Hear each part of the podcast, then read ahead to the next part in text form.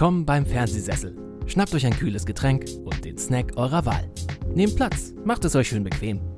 Viel Spaß mit Marco, Fabian, Nenad und Kit. Viel Spaß im Fernsehsessel.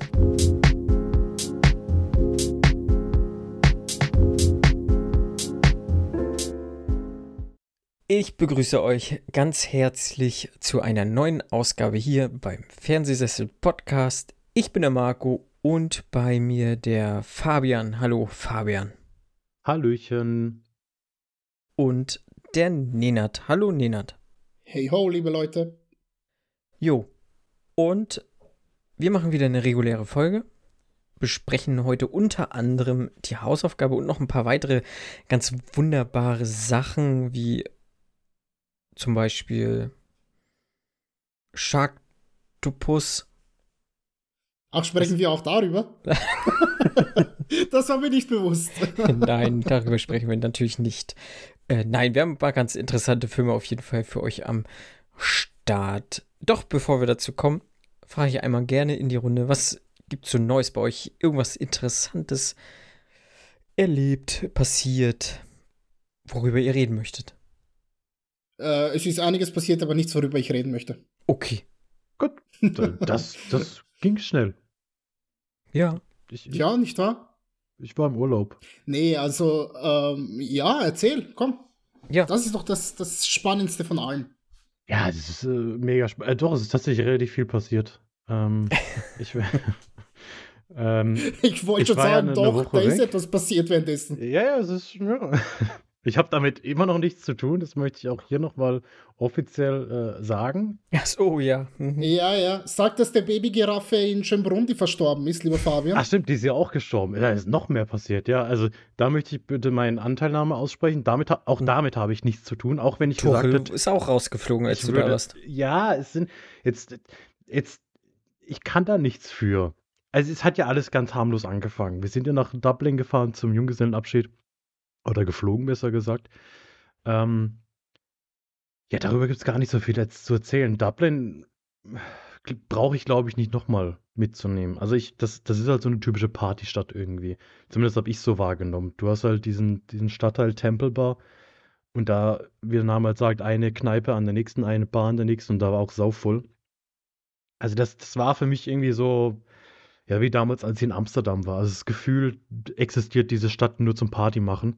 Ich meine, klar, wir haben jetzt auch nicht so unbedingt nach der Kultur gesucht. Das kulturellste war, dass wir eine Brauereiführung bei Guinness gemacht haben, glaube ich. Das war, das war das größte Kulturgut, was wir mitgenommen haben. Und da gab es sehr, sehr coole Bierdrucker. Ich weiß nicht, wie man das nennt. Man hat dann ein Foto von sich gemacht und dann hat man ein Guinness gezapft und hat man das unter irgendeinen so Nanotechnologie Drucker, Laser gemacht und dann hat das in den Schaum quasi das Bild von einem reingefräst. Ich habe keine Ahnung, wie das funktioniert. Wir hatten auch schon ein paar Bier zu dem Zeitpunkt, deshalb fanden wir es wirklich noch cooler, als es eigentlich war. Ähm, auch wenn Guinness immer noch nicht mein Lieblingsgetränk ist. Irgendwie ist es schon ein bisschen widerlich. Aber so nach fünf ist es eigentlich ganz okay. Also nicht nach fünf Uhr, sondern nach fünf Guinness. Auch wenn der Schaum das ist, das ist was ganz merkwürdiges. Ich weiß nicht, ob ihr schon mal ein richtig gezapftes Guinness getrunken habt. Das ist, also, hm. wie, so, wie so Eischnee. Ja, wenn du Eiweiß steif schlägst und das auf ein Bier machst, so, so schmeckt dieser Schaum von Guinness und so hat so eine Konsistenz hat auch und das ist irgendwie weird. Aber man, ich meine, man trinkt es dort halt, weil es kommt von da. Hm. Man will ja die, die Locals nicht beleidigen, deshalb trinkt man Guinness. Nee, das, man trinkt es halt einfach, weil es dazugehört. Ja, und da haben wir zwei Tage Party gemacht. Ähm, und dann bin ich ja mit einem Kumpel noch weitergefahren, während die anderen alle nach Hause geflogen sind. Die haben fast noch ihren Flieger verpasst, weil sie sich clevererweise keinen Wecker gestellt haben. Ähm, die hätten um 7 Uhr morgens am Flughafen sein müssen. Und ich und mein Kumpel, wir haben uns den Wecker auf 7 Uhr gestellt, weil wir da dann los mussten Richtung Bus. Oder halt, unser Bus wäre um halb neun gekommen. Wir haben uns genug Zeit eingeplant und dann klingelt morgens der Wecker. Ich stehe auf, gucke mich im siebener Zimmer um, denke mir, oh, das Zimmer ist noch relativ voll. Das ist bestimmt nicht mein Wecker, das ist bestimmt ein Wecker von denen. Und dann steht mein Kumpel auf, also der, dem wir da verab verjunggesellen abschiedet haben. Er guckt mich an und ich frage ihn, was sie eigentlich hier noch macht. Ja, weiß er auch nicht. Und dann ist da auf einmal Panik ausgebrochen, weil die viel zu spät am Flughafen waren. Äh, alles aufgeräumt, äh, Taxi gerufen, hingefahren. Und dann hätten sie den Flug fast noch, noch mehr verpasst, weil ähm, er hatte, ne, also Jung, unser Junggesell hatte nur einen Reisepass dabei und keinen Personalausweis. Und der spielt beim KSC für die zweite Mannschaft. Und deshalb hatte er oder war er Teil des offiziellen KSC-Sticker-Albums im letzten Jahr. Und wir haben uns gedacht, hey, lass doch mal 500 Sticker von ihm bestellen und die in Dublin verteilen. Wir haben alles in Dublin mit diesen Stickern vollgeklebt. Und Freitag nachts im Suff hatten wir auch die gute Idee, ey, lass doch einfach mal so Sticker in seinen Reisepass kleben. und das Blöde ist, wir haben da nicht mehr dran gedacht. Und es ist dann erst wieder aufgefallen, als er bei der Passkontrolle stand, seinen Pass aufgemacht hat und die ihn am Schalter angeguckt haben, als wäre der größte, größte Vollidiot, der rumläuft, ihm den Pass zurückgeschoben haben und gesagt haben, er soll das Ding da rauskriegen. Und er hat irgendwie eine halbe Stunde gebraucht, um den scheiß Sticker da wieder rauszukriegen. Und hätte fast nicht einreisen dürfen. Und davon habe ich aber alles nicht so mitgekriegt, weil ich saß schon im Bus nach Belfast. Aber ich glaube, ich glaube, er fand es dann nicht mehr so lustig. Jetzt findet er es wieder lustig. Aber in der Situation, hm, schwierig. aber es ist, ist zum Glück alles gut gegangen. Ja, und dann sind wir nach Belfast gefahren. Belfast ist eine schöne Stadt. So eine, so eine Hafenarbeiterstadt. Da hatten wir ja netto anderthalb Tage und ich glaube, das reicht auch. Also die ist relativ klein, ich glaube so 350.000 Einwohner. Und gefühlt haben wir alles gemacht, was man da machen kann. Wir waren da im Zoo, wir haben so eine Walking-Tour über den Irland-Konflikt, über die IRA und Sinn Fein und sowas mitgenommen. Ähm, und wir waren im Titanic-Museum. Weil oh. die Titanic wurde ja in Belfast gebaut, also in der Werft dort. War tatsächlich doch sehr interessant und irgendwie auch imposant, wenn man sich das alles vorstellt. Das war sich echt gelohnt. Also war halt alles äh, von der Geschichte der Reederei bis halt zu der Jungfernfahrt und den Spoiler, Unglück und allem, was danach passiert ist. Also auch krass irgendwie zu sehen, wie damals so ein Schiff gebaut worden ist, wo dann Leute in den engsten äh, Gängen saßen und irgendwelche Sachen gehämmert und gelötet haben und die Hälfte davon taub und blind geworden ist und äh, alles sehr, sehr verrückt. Und ähm, ja, Spoiler für nachher, danach hat sie noch Bock, mir mal wieder Titanic anzugucken. Deshalb habe ich mir Titanic angeguckt. Deshalb werden wir nachher vielleicht noch über Titanic reden. Wir wissen es nicht. Ähm, es gab auch so, so ein cooles Kinoerlebnis, würde ich es einfach mal behaupten. Man stand in so einem Raum und hat dann quasi eine, eine Fahrt mitgemacht. Also mit Projektoren, also man hat da wirklich das Gefühl gehabt, man, man, man läuft gerade durch dieses Schiff in seiner Prachtzeit, in seiner Glanzzeit. Man kann sich ein bisschen vorstellen, wie die letzte Szene in Titanic, ähm, wenn sie quasi wieder auf dem Schiff ist ne, und äh, in ihren Träumen oder was auch immer das ist, dann so die Titanic in voller Pracht erlebt und man läuft dieses ganze Schiff und diese ganzen Decks ab. Das ist schon sehr imposant gewesen. Gab dann auch viele Zeitzeugen, Aussagen und Berichte von Überlebenden halt, die erzählt haben. Also Ne, die sind mittlerweile auch verstorben, aber halt äh, irgendwie in Tonaufnahmen und in Videoaufnahmen, die erzählt haben über das Unglück damals. Das war alles sehr ja, spannend, will ich es jetzt mal bezeichnen.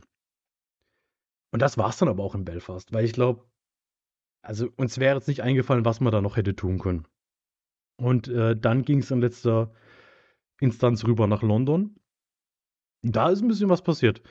Da sind wir nämlich an dem Tag, als die neue Premierministerin das erste Mal London besucht hat oder in die Downing Street quasi eingezogen ist, hatten wir die wir laufen durch die Stadt und klappern eben diese ganzen Sightseeing-Spots ab, also Big Ben, Westminster Abbey, London Eye, keine Ahnung, was ist da, Trafalgar Square, Piccadilly Circus und sowas.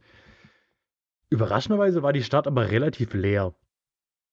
Also ich habe es mir deutlich schlimmer vorgestellt. Ich habe mir London viel touristischer vorgestellt. Mein Kumpel, der dabei war, hat gesagt, es war auch schon deutlich schlimmer, als er dort war. Also wir hatten, ja, wir hatten uns eigentlich relativ gut getroffen. Da war dann auch irgendwie so ein, an dem Tag so ein, ja, ich will nicht Anschlag nennen, aber irgendwelche Leute haben Eimer, Eimer mit weißer Farbe an Big Ben geworfen, wegen Klimawandel, glaube ich. Ähm, dann wurde gleichzeitig hier die neue Premierministerin gebracht. Also es war sehr viel Polizeipräsenz. Und dann hatten wir uns abends noch überlegt oder nachmittags noch überlegt, hey, lass doch zur Stamford Bridge, weil da gibt es einen guten Fish and Chips Laden. Und dann waren wir bei Stamford Bridge, also Stadion von Chelsea. Haben uns da auch ein bisschen umgeguckt, sagen noch so, hey, wäre doch cool, wenn der Tuchel hier jetzt wäre, und ja, dann haben wir uns ein bisschen umgeguckt, sind gegangen und 20 Minuten später kam der Kicker-Push, dass Tuchel entlassen wurde. Und wir dachten so, hm, wahrscheinlich war er wohl gerade da. Und dann habe ich halt im Scheiß so gesagt, oh, jetzt haben wir alles mitgenommen, jetzt stell dir mal vor, die Queen stirbt noch. Und ähm, ja. Spoiler. Spoiler. Spoiler am nächsten Tag, äh, als wir im britischen Museum waren. Äh, BBC-Ticker, ja, der Queen geht's nicht so gut. Ich dachte mir so, oh fuck. Was habe ich da jetzt schon wieder gesagt? Ja, und dann äh, abends hieß es dann, ja, nee. Äh, the Queen is dead, long live the King. Also irgendwie schon einen sehr historischen Moment in London miterlebt. Ja, auf jeden Fall. Ich sag mal, dort, wo wir waren, hat man es nicht unbedingt gemerkt. Also wir waren in Soho. Mhm. Das ist, ist halt Studentengegend. Ne? Und wenn mhm. du da in den Pubs warst, das hat niemand interessiert. Da haben sich die Leute eher darüber aufgeregt, dass es halt keine Champions League kam, sondern dass sie dazu irgendwie die Berichterstattung rübergeschalten haben. Ich glaube, wenn man da relativ zentral gewesen wäre, ähm, hätte man das schon eher mitgekriegt, dass die Leute da vielleicht ja, ich weiß nicht, trauern. Ich glaube, also das war donnerstags und freitags, als wir dann abgereist sind, haben wir dann auch gelesen, man hätte, man musste irgendwie drei, vier Stunden vom Buckingham Palace anstehen, um Blumen abzulegen. Also da war dann schon, da war es dann, glaube ich, angekommen bei vielen. Und hm. da war dann schon einiges, ja, mehr los. Ich sag mal, natürlich hat alles genauso funktioniert wie am Tag vorher. Also da gab es ja auch die wildesten Befürchtungen. Ich glaube, der Kit hat ja auch geschrieben, ich muss aufpassen, dass, dass ich morgen noch zum Flughafen komme, weil die öffentlichen Verkehrsmittel jetzt alle erstmal stillstehen. Denken wir so, Alter, nein, das war jetzt am Montag so, als das Be Beerdigung war. Da war ja, glaube ich, Bank Holiday. Da wäre es dann vielleicht ein bisschen schwieriger geworden. Ähm, ich glaube, in London Heathrow haben sie hunderte von Flügen auch gecancelt, weil sie das irgendwie alles, die Prozedur nicht stören wollten oder sowas. Aber naja, an dem Tag, an dem wir geflogen sind, hat das noch niemand hm. interessiert. Ne? Da war die Queen noch in Schottland. Da hat man noch nicht dran gedacht. Ja, und also, ne, viel mitgenommen in London. Und ja, war cool. Also London ich. ist eine super Stadt. Ich würde auch sofort wieder hingehen. Äh, mein Kumpel ist jetzt halt ja nicht unbedingt jemand, den ich für viele Sachen interessieren könnte, die mich noch interessiert hätten. Er ist immer mit mir zu King's Cross Station gegangen und auch in den Harry Potter Fanshop. Äh, das hat er sich kurz angetan. Ähm, aber ich sag mal, was halt immer noch auf der Bucketlist steht, ist diese Harry Potter Studio Tour oder wie es auch immer heißen mag, weil die, wirklich von jedem bisher empfohlen wurden. Äh, Kit und Nicole haben die ja auch in den höchsten Tönen gelobt in unseren Harry Potter Podcasts. Und ich glaube, so theatermäßig und musicalmäßig hat London auch einiges zu bieten. Wird wahrscheinlich schweineteuer sein. Mhm. Aber es hat mich und dann schon ab und zu ein richtig geiles IMAX-Kino. Ja, ich bin auch an vielen Kinos vorbeigelaufen, wo ich dachte, oh, jetzt, jetzt ins Kino, aber dann lief halt auch irgendwie nur Müll und ich dachte mir so, Alter, komm, ich gehe jetzt nicht ins Kino, wenn ich in London bin. Also das, das lohnt sich dann halt auch nicht wirklich. Wenn da jetzt irgendwie so ein kleines, charmantes Programmkino gewesen wäre, hätte ich es mir vielleicht überlegt, aber jetzt irgendwie, keine Ahnung, was, was läuft denn aktuell? Irgendwie Top Gun nochmal in London anzugucken, ja, muss jetzt auch nicht unbedingt sein. Aber hättest du den im IMAX gesehen, glaube ich, dann wäre deine äh, äh, äh, hier deine Wertung nach oben gestiegen. Weil die haben ja eines der sehr, sehr wenigen wirklich nativen IMAX-Kinos. Und ähm, ich habe mir dort unter anderem auch The Dark Knight angeguckt im IMAX. Alter Vater. Das ist der einzige Grund, warum ich gesagt habe, der Film war gut. also dieses Erlebnis sollte man auf jeden Fall mal mitnehmen. Vor allem bei so richtig groß, geil, blockbusterigen Sachen. Also ich glaube, hm. Wenn man sich so etwas angucken kann im, im IMAX dort in, in London, aber wie du schon sagst, Tickets sind schweineteuer. Oder Mad Max Fury Road oder, keine Ahnung, Top Gun Maverick beispielsweise. Ich hätte es an deiner Stelle gemacht. Wei also weißt du, wo das ist oder welches du meinst, welches von diesen? Weil wir sind ein paar vorbei. Ähm, es gibt, lass mich lügen, ich glaube, es gibt zwei oder drei. Also von zwei weiß ich auf jeden Fall. Ich bin mir nicht sicher, ob es ein drittes gibt. Ich müsste die aber erstmal raussuchen, wo die sind. Also ich meine, direkt am Leicester Square gab es nämlich, war auf jeden Fall ein Kino, ich meine, das war auch ein IMAX-Kino, das war da, wo ich das wunderschöne Bild mit Paddington Bear gemacht habe, wo diese ganzen äh, Statuen auch von Charlie Chaplin und von hier ähm, Dick und Doof und äh, Mary Poppins und wie sie alle heißen stehen. Da war ein riesen Kino hinten dran und da hatte ich es dann auch kurz überlegt, aber gut, zum einen war es dann halt irgendwie glaube, 10 Uhr morgens. Ja, und zum anderen habe ich mir dann gesagt, nee, komm, ich bin zum ersten Mal in London. Ich bin jetzt auch nur zweieinhalb Tage, meine ich, hier. Da gucke ich mir jetzt erstmal das an, was, was wirklich so auf der Touri-Route steht. Und wie gesagt, auch vom Buckingham Palace, vom Big Ben Tower Bridge, mhm. das war, das war absolut vertretbar, was da an, an Leuten rumgelaufen ist. Selbst für meine Verhältnisse. Und ich bin da ja. schnell jemand, der, der genervt ist, wenn einem tausende Menschen in den, in den Beinen oder in, im Rücken stehen und äh, alle Selfies machen wollen. Da bin ich empfindlich und hey, von daher war, war eine sehr schöne Woche, war ein sehr schöner Urlaub. Ich habe auch schon mal eine Studiotour mitgemacht, Fabian. In Babelsberg. In Babelsberg, ja, die GZSZ, die große GZSZ Studiotour. Ähm, oh Mann, ey. Aber es war nur das Außen-Z. Ach, nicht aber, toll.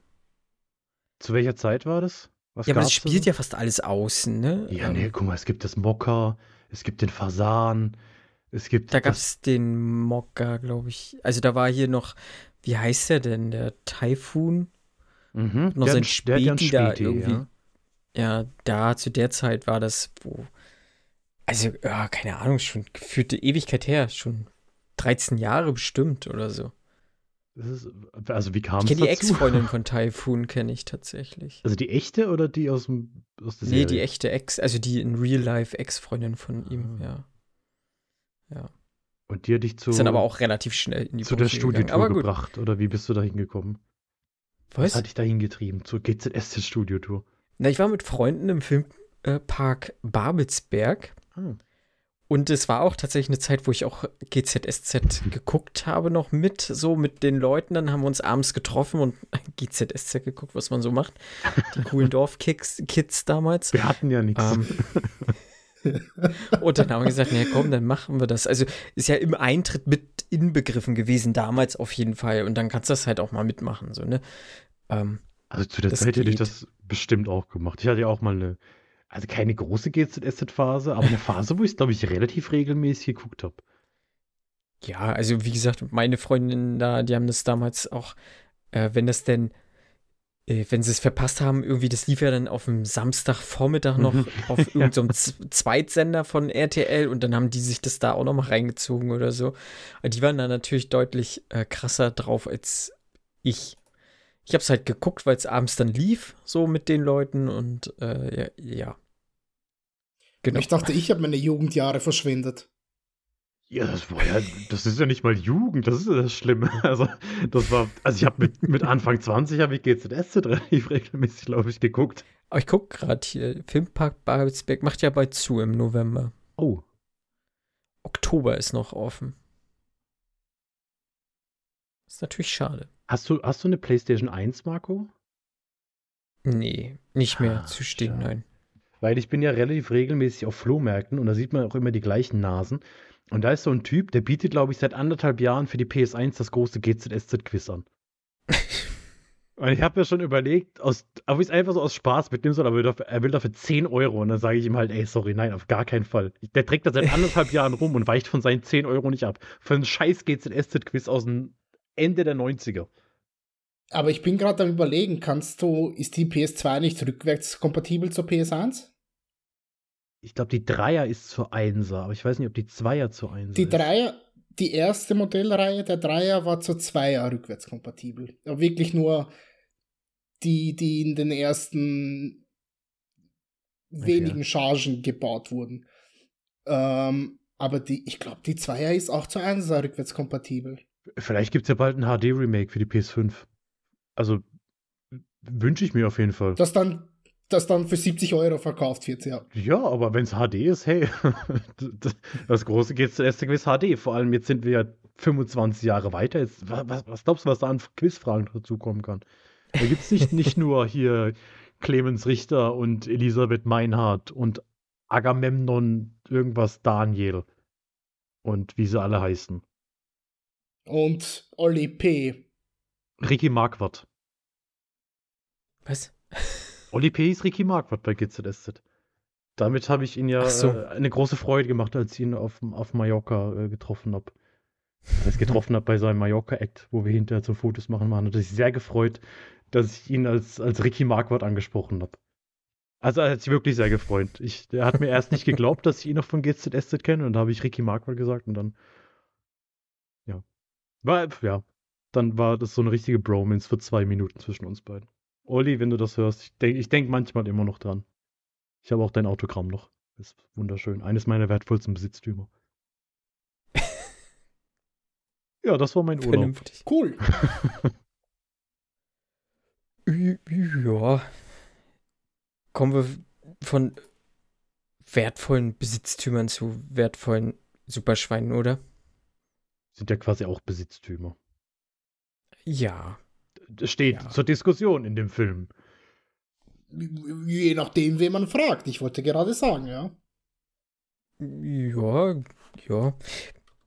Genau, wir kommen, kommen auf jeden Fall zur Hausaufgabe. Ich hatte aufgegeben Okja, ein Film von Bong Joon-ho. Und es ist äh, ein, ein Netflix-Film gewesen, den er halt direkt sozusagen damals äh, mit Netflix zusammen irgendwie produziert hat und äh, beziehungsweise Brad Pitt ist auch Produzent oder mit diese Plan, Plan B Produktionsfirma. Auf jeden Fall hat Netflix sich die Veröffentlichungsrechte gekrallt. Und in Okja startet im Jahr 2007. Äh, die Welt ist so ein bisschen am Arsch, so wie es tatsächlich ist. Ähm, viele Ebenen, viele Regionen haben halt kein Essen ähm, und so weiter und so fort. Und eine Firma hat sich, ein Konzern hat sich irgendwie äh, zum Zwecke gemacht, die Welt besser zu machen und hat in irgendwie 26, glaube ich, Superschweine an sie- 26 verschiedene Bauern geschickt, um zu gucken, wie sehen diese Schweine in zehn Jahren aus. Und darum geht's. Und das, wir machen dann auch relativ schnell diesen Zeitsprung von eben zehn Jahren und befinden uns in Südkorea, wo die junge Mija ähm, zusammen mit ihrem Opa eben Okja, den namengebenden Superschwein, äh, aufgezogen hat und relativ schnell wird dann klar, äh, Okja soll jetzt, äh, ist, ist dieses Gewinnerschwein, weil das superste Superschwein sozusagen, ja, das wird prämiert in New York und darf dort ein zu, zu diesen äh, Preisverleihungen, doch ist diese Preisverleihung eine Preisverleihung. Dum, dum, dum. Oder auch nicht. Auf jeden Fall geht es darum, ähm, Mija wird von ihrem geliebten Schwein Okja getrennt. Und das findet sie gar nicht witzig. Nicht wahr? Nö. Nö, finde sie gar nicht so toll. Nee. Weil es ihr einziger und bester Ähm. Freund ist. ja, Ja. äh, gleich vorweg. Ich habe diesen Film geguckt. Ich wusste irgendwie fast gar nichts von dem Film, muss ich dazu gestehen. So, ich wusste, der Film ist von Bong Joon-ho. Ist ein Netflix-Film, es geht um irgendein, ich, in Anführungszeichen, hässliches Schwein. Ähm, so. Ja, weil ich fand das jetzt, also ich möchte damit nicht das CG kritisieren, ich möchte einfach, es sah für mich hässlich aus. So, es war, sah aus wie ein Elefanten, ähm, Nee, Eher Nilpferd. Nilpferd, würde ich Ja. sagen. Mhm. Ja. So, es sah jetzt nicht aus wie ein Schwein und es hat sich benommen wie ein Hund. Ähm, was mich auch sehr verwirrt hat. Äh, nichtsdestotrotz war ich dann sehr überrascht, wen ich da alles gesehen habe. So gleich zum Anfang sieht man ja Tilda Swinton, okay. Ähm, so eine namhafte Person darf durchaus mal irgendwie drin sein, aber was ich dann gesehen habe, war dann doch sehr überraschend für mich. So irgendwie, du hast noch Jack Gyllenhaal gehabt, du hast äh, Steven Yeun, Yeun, Yeun Ju? gesehen. Na, der Typ von Walking Dead, ihr wisst alle, wen ich mein Mensch. Stevie. Stevie Boy. Der Stevie. Äh, Lily Collins hat man gesehen und wo ich auch sehr überrascht war, du hast äh, Paul Dano gesehen. Und ich habe es gleich, also man, der, ich finde, der versprüht ja so eine Aura, so, der hat ja zum Anfang eine Maske aufgehabt und gefühlt habe ich gesehen, okay, das ist äh, Paul Dano, so, also der hat das sofort versprüht, ob das jetzt dieser Batman-Vibe noch irgendwie mit drin war, aber äh, so wie er da einfach vom Auftreten war, ohne jetzt auch seine Stimme, weil er war ja zum Anfang auch recht stumm so. Aber das war schon sehr interessant, dass der, dass man den trotzdem gleich so, so wahrnimmt. So, das war interessant. Und äh, Giancarlo Esposito nicht vergessen. Den hat man auch dort gesehen. Jo. Ja. Da habe ich mich erst gefreut und danach habe ich gedacht, schon wieder Giancarlo Esposito. Ja. Der ja, verfolgt ja. mich zurzeit ein bisschen. ja, weniger Better Call Saul gucken, oder? Nee, ich bin jetzt Ende der fünften Staffel. Äh, jetzt kommt die letzte Staffel und dann ist das durch. Aber er ist ja auch bei The Boys, wo ich jetzt auch zuletzt gesehen habe. Also er ist überall und er ist immer der gleiche gefühlt. Mhm. Ja, nee, nicht unbedingt. Also wenn du dir seine frühe Karriere, also mit früh meine ich Ende 80er bis irgendwo ja. Ende der 90er anschaust, das sind schon sehr, sehr andere Rollen, die er damals dargestellt ja, hat. aber ich, ich sag war mal er so, so in der mehr so der Lover, Pimp, Daddy, so in die Richtung eher gehend. Kleinkrimineller. Also in den letzten Jahren ist halt schon viel Typecasting, finde ich, dabei. Also Ja, gerade ja. gerade Breaking Bad, Better Call Saul, äh, The Boys und Star Wars, sorry, aber das ist halt ja dreimal der gleiche Charakter. Und hier, ja gut, hier hat er drei Sätze, glaube ich. Und einen Und spricht er Shirley Henderson Swinton spielt nur mit. nach. Die natürlich Nenad auch noch kennt. Aus Kenn Harry. Potter und die Kammer des Schreckens. Ja, Sie selbstverständlich. ist die maulende Myrte. ist das der Geist? Das ist der furchtbar nervige Geist, ja. Und ich, ich dachte, dass Mhm. ich wusste, also ich, ich wusste, dass die von einer deutlich älteren Schauspielerin gespielt wird als äh, 13-jähriges Mädchen, was sie, glaube ich, sein soll. Ich kannte aber weder ihren Namen noch, wie sie großartig aussieht. Und dann habe ich nur diese Stimme in diesem Film gehört und direkt hat sie mir, mir alles zusammengezogen. Ich dachte, oh mein Gott. Und ja, tatsächlich ist es Shirley Henderson. Aber mir ging es ähnlich wie dir, äh, Marco. Also Tilda Swinton und Jake Gyllenhaal hatte ich irgendwie so auf dem Schirm, aber Paul Dano war, kam irgendwie direkt Mhm. und ich dachte, what? Hm. Und dann war ich intrigued, weil Paul Dano mag ich sehr. Mhm. Ähm, ja, ich habe seinerzeit ein bisschen was mitbekommen von, von Okja, auch den Cast, auch zur Hintergrundgeschichte der, der Produktion. Denn an sich war es ja so, dass Bong Joon-ho diesen Film nicht in, in den USA produzieren wollte, sondern er hat zuerst mal ein bisschen in Südkorea geguckt und in Europa geguckt, ähm, hat dort aber nicht das Geld bekommen, was er zur Finanzierung gebraucht hätte. Ich glaube, am Ende des Tages waren es 50 Millionen US-Dollar und die konnte ihm keiner so wirklich geben. Ähm, bis er dann in die USA gegangen ist und da gab es ein, zwei große Hollywood-Studios, die gesagt haben, ja, machen wir, nur dann hätte er all seine kreative Freiheit mehr oder weniger aufgeben müssen. Und es gab aber auch sehr, sehr viele kleinere Produktionshäuser, die sehr großes Interesse an dem Drehbuch gefunden haben, nur eben wiederum nicht das Geld hatten, bis dann irgendwann Netflix um die Ecke gekommen ist und gesagt hat, ähm, ja, du bekommst das Geld, du bekommst alle kreative Freiheiten, wir vertrauen auf dich. Und das war ja auch eine Zeit, ähm, 2017, wo Netflix gerade expandiert ist äh, in den europäischen Markt, in den asiatischen Markt, wo sie geschaut haben, so viele Originals wie möglich herauszubringen, ähm, so viel wie möglich auf den Markt zu bringen, um einen, einen Fußabdruck setzen zu können, um zu zeigen, uns gibt es, man muss mit uns rechnen, ähm, hallo, bitte nicht vergessen, wir sind auf der Landkarte. Und das war somit einer der ersten großen Filme, sage ich mal. Ja, neben vielleicht noch Roma, würde ich sagen, von Alfonso Cuarón.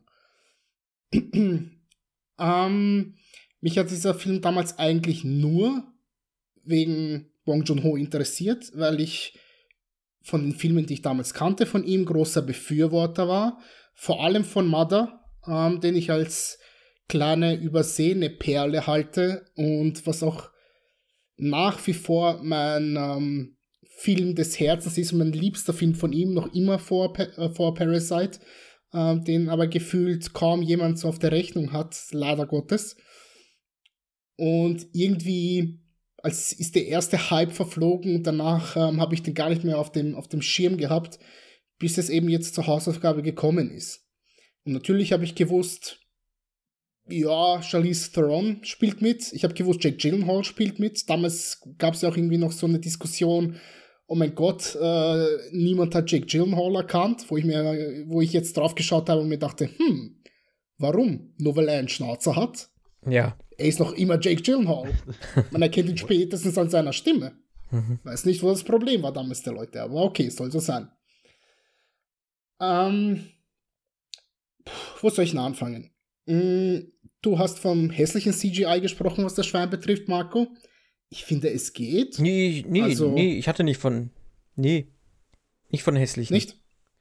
Nee, ich, er hatte bloß gesagt, äh, ich fand, fand dieses äh, das Schweinchen fand ich hässlich, aber nicht das CG so, weil das finde ich auch, das sieht ganz gut aus. Also es gab so auch Momente, wo ich gedacht habe, okay, das hätte wirklich ein Elefantenhintern sein können. So. Ja, also für das Budget, genau. muss ich ganz ehrlich sagen, das ist echt das ordentlich sehr, aus. sehr, genau. sehr passable CG. Hm? Ähm, das, das kann man durchaus so, so ähm, hm? unterzeichnen. Ich meine, gut, das Schwein ist das Einzige, was sie wahrscheinlich Computer generiert haben. Der Rest ging dann wahrscheinlich, keine Ahnung, an alle beteiligten Menschen äh, rundherum. Ähm, ich habe Schwierigkeiten gehabt, in diese Geschichte äh, hineinzukommen. Also die Präsentation am Anfang von Tilda Swinton ist nett.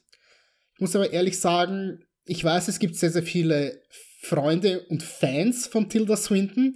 Ich bin keiner. Ich mag ihre Art des Schauspiels nicht. Ich mag die meisten Figurentypen, die sie darstellt, nicht so wirklich. So dieses entweder mega überdrehte, ähm, so wie es hier der, der Fall ist, also fast schon ins Comic Relief-artig gehende, oder aber dieses sehr melancholisch zurückhaltende, ähm, ich spreche kein Wort und verziehe keine Miene. Also alles, was so in die Richtung mhm. Jim Jarmusch geht, was er gecastet hat für sie. Also so etwas wie uh, The Dead Don't Die oder, oder Only Lovers Left Alive. Und diesbezüglich habe ich auch hier meine Probleme gehabt. Genauso wie ich bei Snowpiercer zum Beispiel mit ihrer mhm. Rolle sehr, sehr große Probleme gehabt habe. Übrigens genauso von Bong Joon-ho. Jake Gyllenhaal mag ich als Schauspieler meistens ganz gerne. Äh, es gibt einige Rollen, für die ich ihn sehr, sehr abfeier.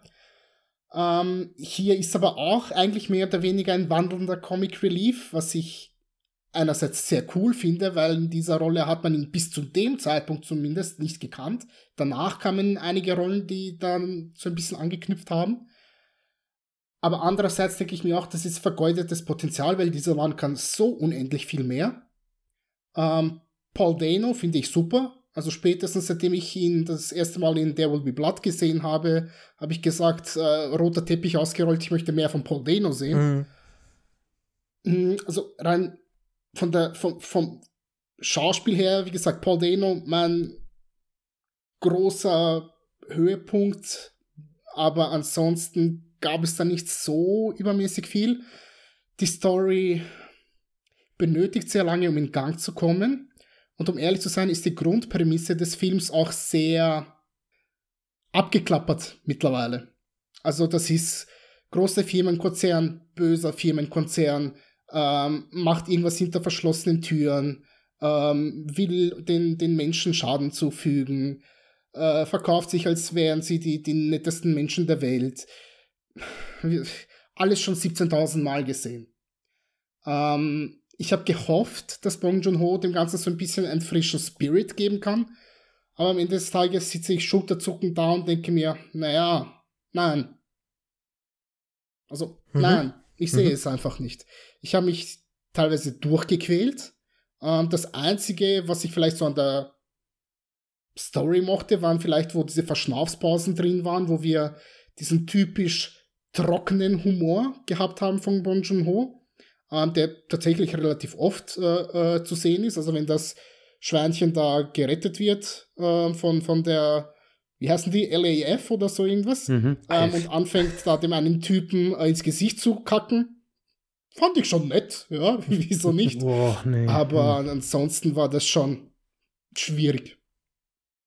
Also mit dem Humor bin ich leider gar nicht klargekommen. Es gab eine Szene, in der ich tatsächlich mich erwischt habe, dass ich gelacht habe, das war, als Paul Dano kurz die Brille abnimmt, um zu sagen, dass er er ist. Das war so ein.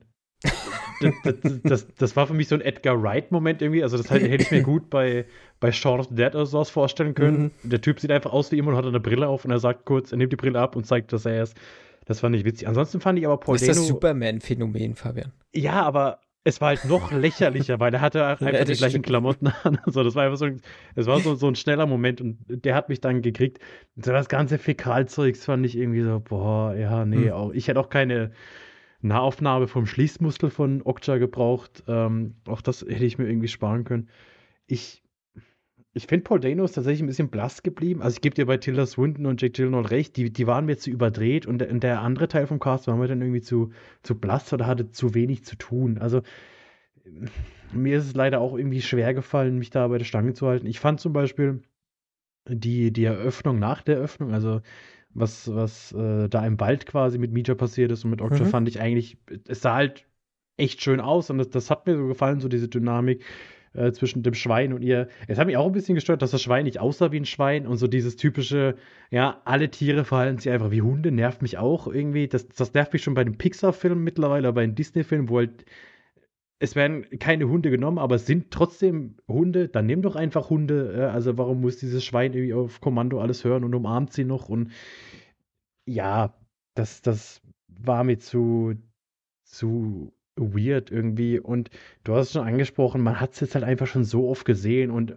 dafür, dass man es zu oft gesehen hat, war es mir dann zu plakativ. Also es war halt wirklich immer wieder eingehämmert und eingetrichtert. Guck mal, die sind so böse. Die schlachten das Tier.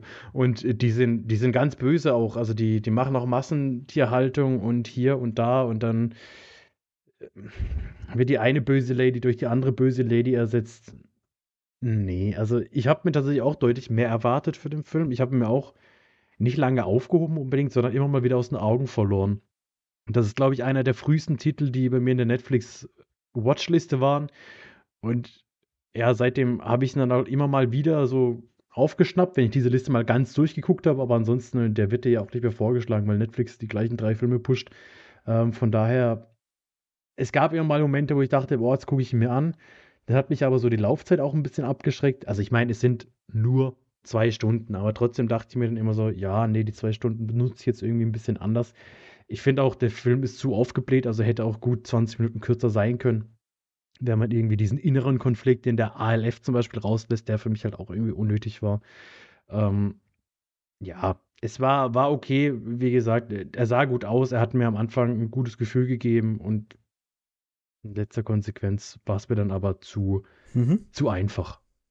Mhm ich bin da, glaube ich, in vielen Punkten auf jeden Fall ganz bei euch. Ihr habt ja nun schon eure Letterbox-Bewertung abgegeben und habt den als äh, durchschnittlichen Film bewertet. Ich würde, glaube ich, sogar noch einen halben Punkt draufpacken. So, äh, ich glaube, ein bisschen besser habe ich ihn äh, bewertet, aber ich bin auch weit weg davon, dass ich sage, es ist äh, irgendwie ähnlich wie Parasite oder Memories of Murders oder also, ja, was auch immer Bong Joon-ho noch so gemacht hat, ein Meisterwerk, so, ist halt ein okayer Film. So, der hat ein paar ganz gute Sachen, die mir auch sehr, sehr gut gefallen haben. Ähm, aber wie schon gesagt, so, das ist eine alte Geschichte, die wir schon so oft kennen und gehört haben oder gesehen haben, die nicht wirklich viel Neues macht. So, ähm, na, ne, du hast so diese Freundschaft zwischen dem Schwein und Micha gegen halt so dieses, äh, diese, diesen Massentierhaltung, gegen den Kapitalisten, der halt habgierig ist und so weiter und so fort. Das hast du in ganz vielen Filmen. Das ist ja ähnlich irgendwo auch in Snowpiercer ist ja auch eine krasse Kapitalismuskritik drin oder auch in Parasite. Äh, Bong Joon-ho hat da ja eh so ein bisschen so seinen Narren dran gefressen. Äh, was mir halt wirklich sehr gut gefallen hat, ist so dieses, dieses wenn es zum Ende hin, also das, was Fabian gesagt hat, so diese zweite, nee, oder hat Nena das gesagt, diese zweite Eröffnungsszene im Wald, äh, Fabian hat das gesagt, genau, fand ich auch sehr gut, sehr harmonisch, habe ich gedacht, oh, das fängt ja hier richtig toll an. Äh, und dann flacht es ab. Und da ging es mir auch so ähnlich wie dir, Nenat, und ich habe teilweise auch wirklich so das Interesse an dem Film verloren.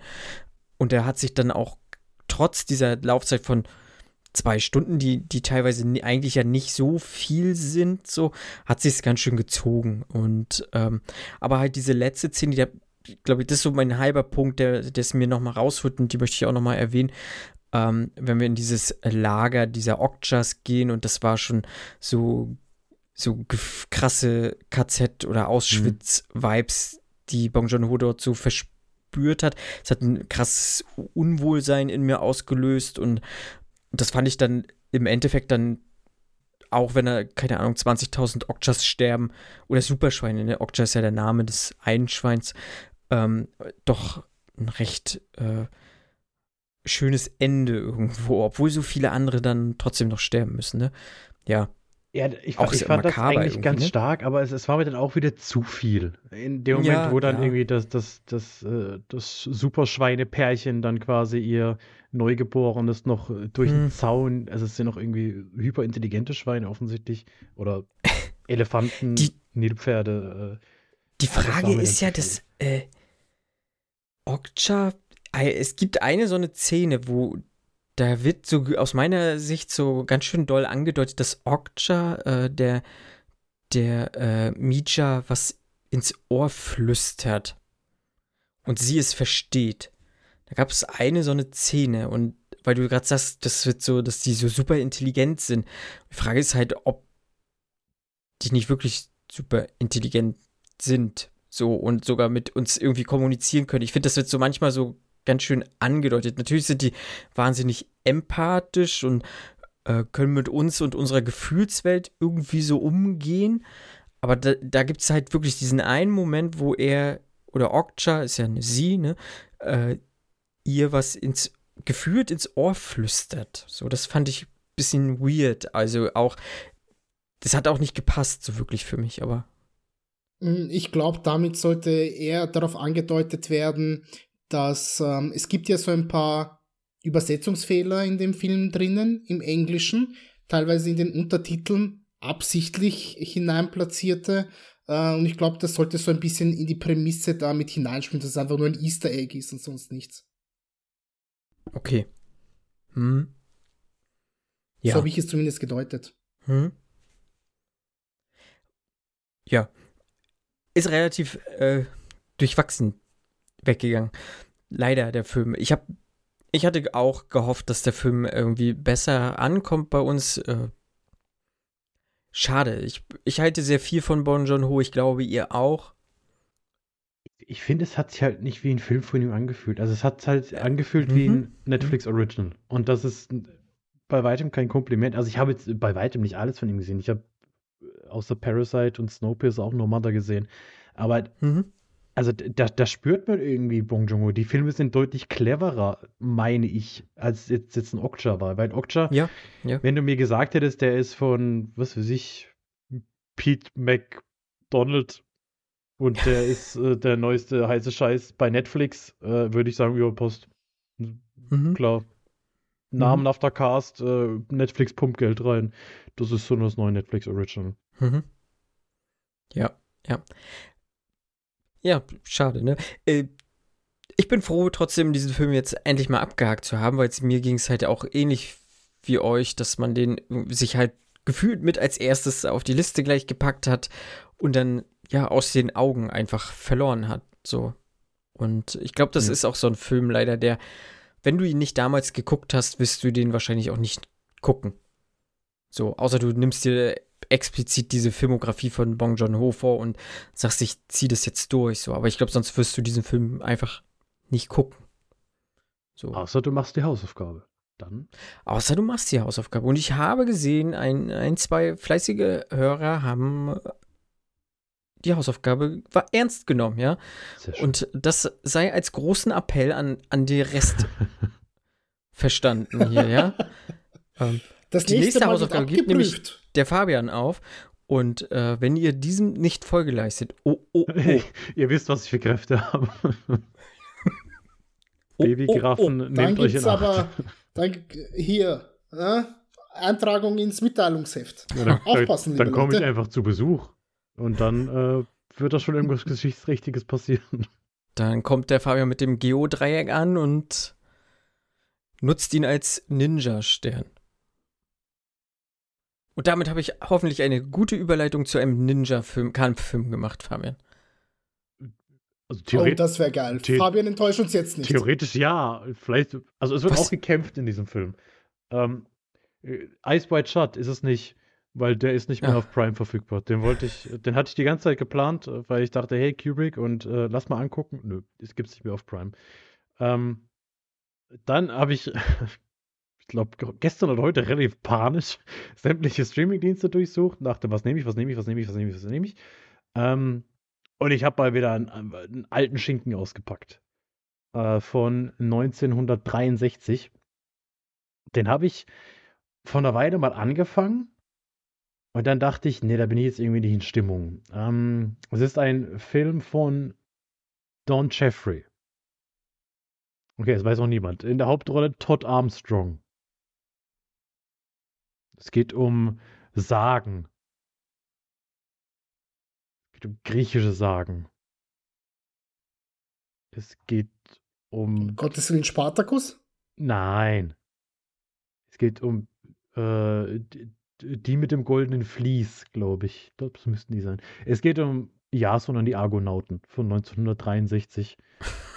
Ein Ich habe noch nie von diesem Film gehört. Ich auch nicht. Ja, aber die, hier Jason, den, den griechischen Held, der mit sei, der auf der Argo, das war ja das Schiff mit den Argonauten, das goldene Vlies vom Ich kenne Odysseus, kenne ich. Zyklopen, glaube ich. War das Ja, ich auch, das war's. Odysseus. Odysseus Ja, hat gegen den Zyklopen gekämpft, Mensch. Hat Odysseus gegen den Zyklopen gekämpft? Ke- Ja, weiß ich nicht. Er war Ja. Odysseus nicht bei den Argonauten Wahrscheinlich. dabei?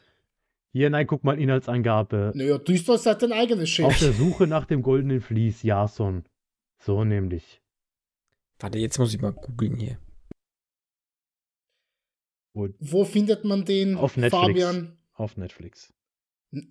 Wow, Netflix hat einen Film von 1963. Ja, ja, das hat mich damals auch gewundert, ich Das, das glaube ich nicht. ich Das weiß auch glaube nicht, ich wie nicht. lange. Ich, ich frage mich nicht, was ich alles durchsuchen musste, um auf diesen Film bei Netflix zu stoßen. Weil das war nie ein Film, den ich damals aktiv gesucht habe, sondern ich habe anscheinend die komplette Mediathek von Netflix durchgeklickt und bin dann irgendwann bei diesem Film gelandet und dachte mir, hey, den gucke ich mir jetzt an.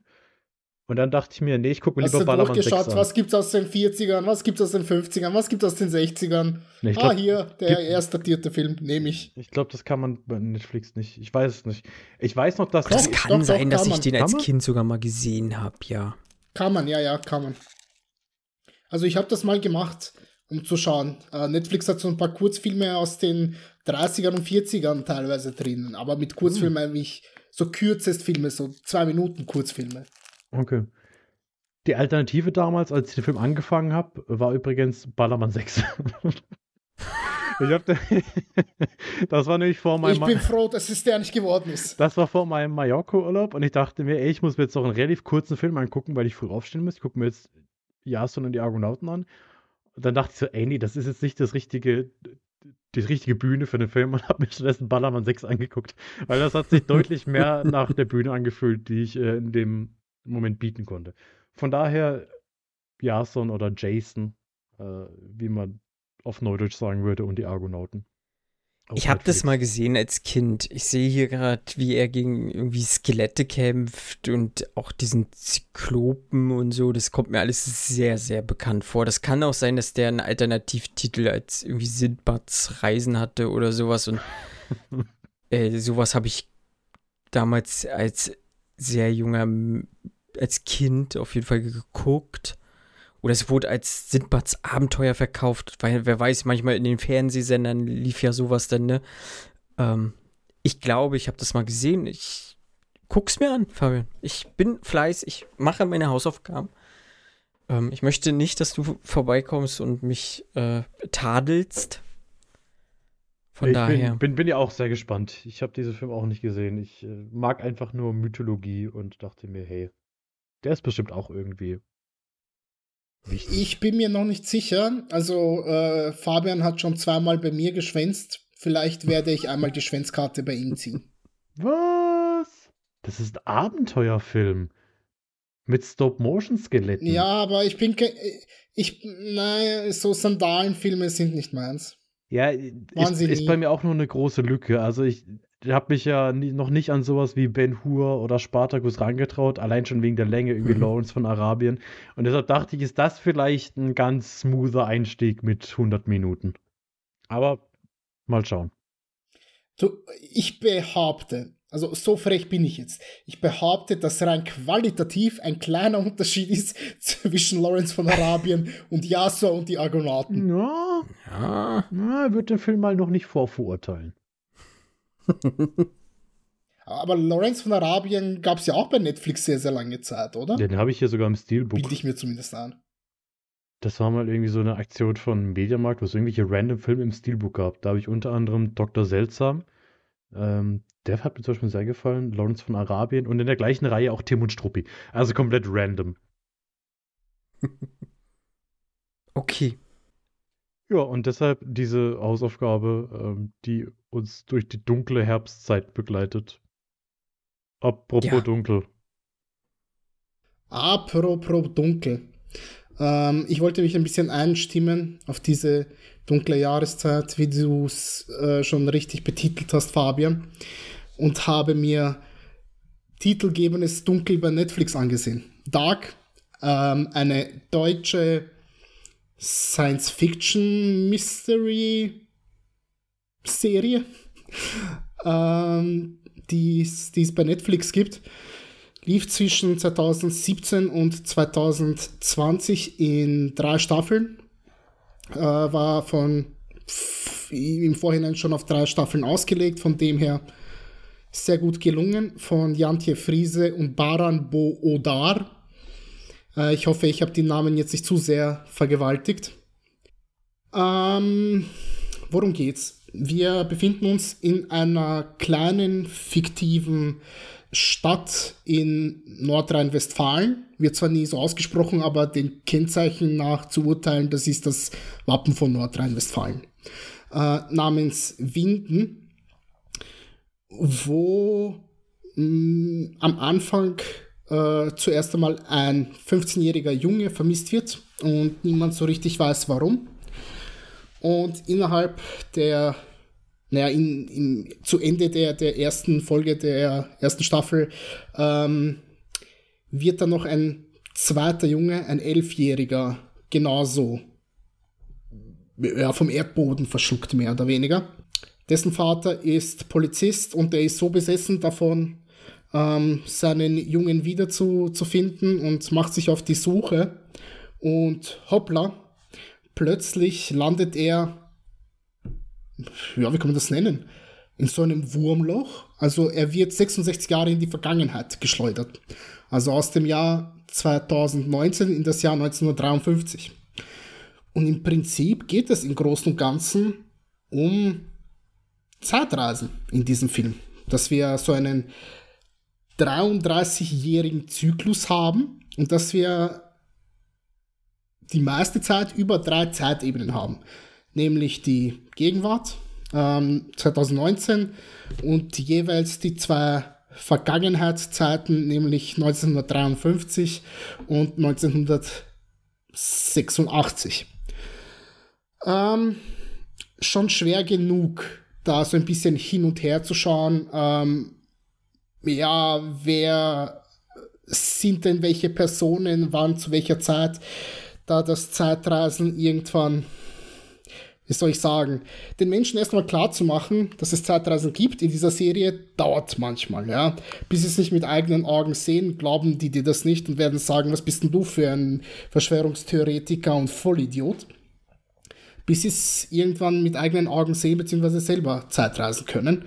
Bleibt nur wenigen vorbehalten, aber hey, immerhin können die das dann. Und ganz ehrlich, Leute, diese Serie zusammenzufassen Geht in nicht. wenigen Worten ist, ist es, es ist unmöglich. Es ist de facto unmöglich. Diese Serie verlangt einem sehr, sehr viel ab. Äh, man muss dranbleiben von der ersten bis zur letzten Sekunde, damit man mal versteht, wer wer ist.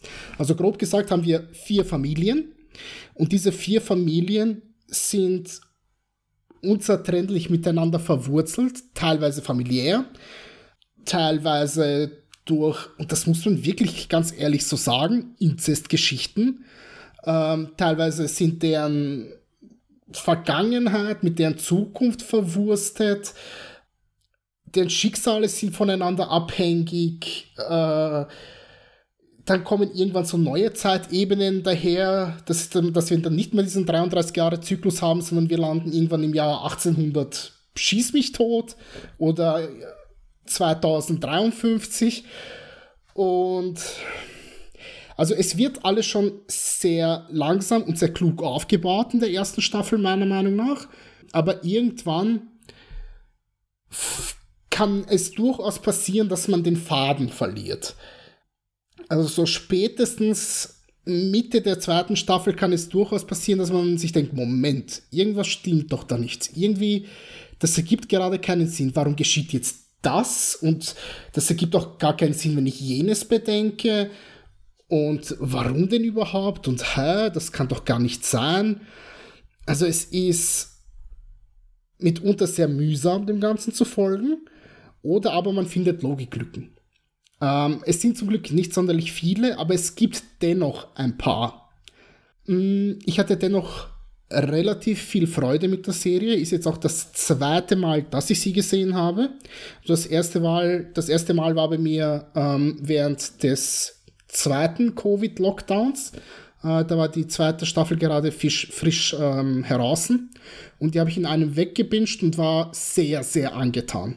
Und als die dritte Staffel dann herausgekommen ist, ähm, war es dann bei mir, dass ich mir gedacht habe, hm, ich könnte jetzt weiterschauen. Aber ich weiß, aufgrund der Komplexität, wenn ich das jetzt tue, ähm, bringt es mir nicht sonderlich viel, weil ich habe so gut wie nichts mehr im Kopf. Beziehungsweise ich werde wahrscheinlich so ein bisschen einen Bezug brauchen zu den vorherigen beiden Staffeln, weil es geht einfach nicht anders, weil sonst verliere ich einfach viel zu sehr den Bezug. Und ich habe sehr, sehr lange gebraucht, konkret gesagt bis vor circa einem Monat, dass ich gesagt habe, so, jetzt fange ich wieder an und habe jetzt in einem Rutsch äh, die ganze Serie durchgebinscht wieder. Ähm, man merkt, dass die Serie sehr auf das Bingen ähm, ausgelegt ist. Äh, Hashtag Let's Binge kennen wir ja alle von Netflix. Mittlerweile wollen sie ja weg von dem äh, System und eher sagen, nö, wir machen es wie bei Better Call Saul, dass wir eine, Staff eine Folge wöchentlich äh, herausbringen. Gut, ich meine, bei Better Call Saul hatten sie ja keine andere Möglichkeit, da es ja eine, eine zugekaufte Serie von AMC war und sie abhängig waren von deren Veröffentlichungszeiträumen. Äh, ja, es ist eine sehr, sehr gute äh, Serie meiner Meinung nach. Eine sehr, sehr gute deutsche Serie vor allem. Und auch die erste deutsche Netflix-Produktion, die seinerzeit herausgekommen ist. Und man sieht, dass ordentlich viel Budget vorhanden war und dass das Budget sehr, sehr klug und teilweise auch sehr, sehr wirtschaftlich eingesetzt wurde. Von dem her, ich kann die Serie empfehlen, wenn man so auf ein bisschen Science Fiction mit sehr, sehr viel Mystery Vibes Lust hat. Es gibt vielleicht so einen ganz, ganz, ganz kleinen ähm, Horrorfaktor drinnen, der hier und da mal zu sehen ist. Aber nö, ich bin, ich bin zufrieden damit. Also es ist jetzt sicher keine Serie, wo ich sagen würde, hat meinen Top 5 Serien Olymp erklommen, aber doch schon eine, wo ich sage, wenn ihr mal Bock habt auf so eine kompakte dreistaffelige äh, Serie, wo ihr vielleicht so, keine Ahnung, 30 Stunden hinein investieren möchtet und ihr, und ihr so Science Fiction und Mystery mögt, dann ähm, kann ich euch die ans Herz legen. Ihr beide habt die Serie auch gesehen. Was ist denn eure Meinung dazu? Ähnlich. Also, mir ging es auch so. Ich glaube, ich habe die erste Staffel damals gesehen. Die zweite Staffel kam raus und dann dachte ich, hm, ich müsste das jetzt alles nochmal gucken, weil es macht keinen Sinn, mhm. sich das irgendwie durchzulesen. Na komm, ich warte einfach, bis die dritte kommt, weil die sind ja auch relativ kurzfristig dann hintereinander gekommen. Da habe ich gesagt, nee, komm, warte ich bis zur dritten, guck's dann alles nochmal an. Äh, war auch auf jeden Fall die richtige Entscheidung. Was man bei der Serie auf jeden Fall merkt, ist, dass sie durchdacht ist. Also, das ist keine Serie, wo sie eine Staffel gemacht haben und dann gesagt haben, oh, guck mal, die ist erfolgreich, mach mal noch eine zweite Staffel, oh, mach mal noch eine dritte Staffel, sondern ja, das, passt ja auch in dieses ganze Thema, was in dieser Serie spielt. Die drei Staffeln, ähm, die machen da schon Sinn und man merkt halt, dass das Ganze Hand und, Hand und Fuß hat. Und was man auf jeden Fall loben muss, ist das Casting. Das Casting ist unfassbar gut, weil allein das Casting hilft halt so viel, sich zwischen diesen Zeitebenen lang zu hangeln und zu wissen, wer eigentlich welcher Charakter ist, weil man halt geschafft hat, SchauspielerInnen zu bekommen, die sich halt auch irgendwo ähnlich sehen, ne? wo man Anhaltspunkte hat, okay, das ist, das ist jetzt Ulrich. Der sieht nämlich aus wie Ulrich nur 30 mhm. Jahre später oder wie Ulrich 30 Jahre früher. Und das ist schon echt stark. Also man, man sieht wirklich immer die Ähnlichkeiten bei Charakteren, die ihre vergangenen und zukünftigen Ichs äh, treffen. Es ist eine Serie, bei der man auf jeden Fall aktiv dabei bleiben muss. Also es ist nichts, wo man irgendwie nebenbei noch Staubsaugt und, äh, weiß ich, einen Abwasch macht, die Wäsche aufhängt. Das kann man machen, aber dann muss man sich wahrscheinlich irgendwie einen Stammbaum ausdrucken und den neben dem Fernseher hängen, damit man weiß, okay, ja. Moment. Ach sie, ja, das war die, die ihre eigene Oma ist. Okay, ja, stimmt. Ja, das ist, das ist jetzt die. Ähm, weil sonst, sonst ist man da einfach raus. Und mir, mir hat es mhm. echt gefallen, ich war jetzt nicht mit jeder Entscheidung dann in der dritten Staffel unbedingt d'accord.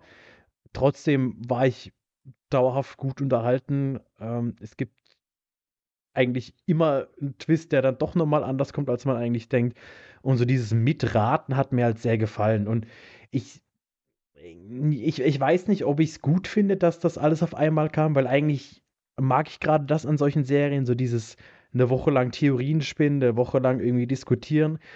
Auf der anderen Seite glaube ich, dass es da schon gut ist, wenn man die durchbinscht.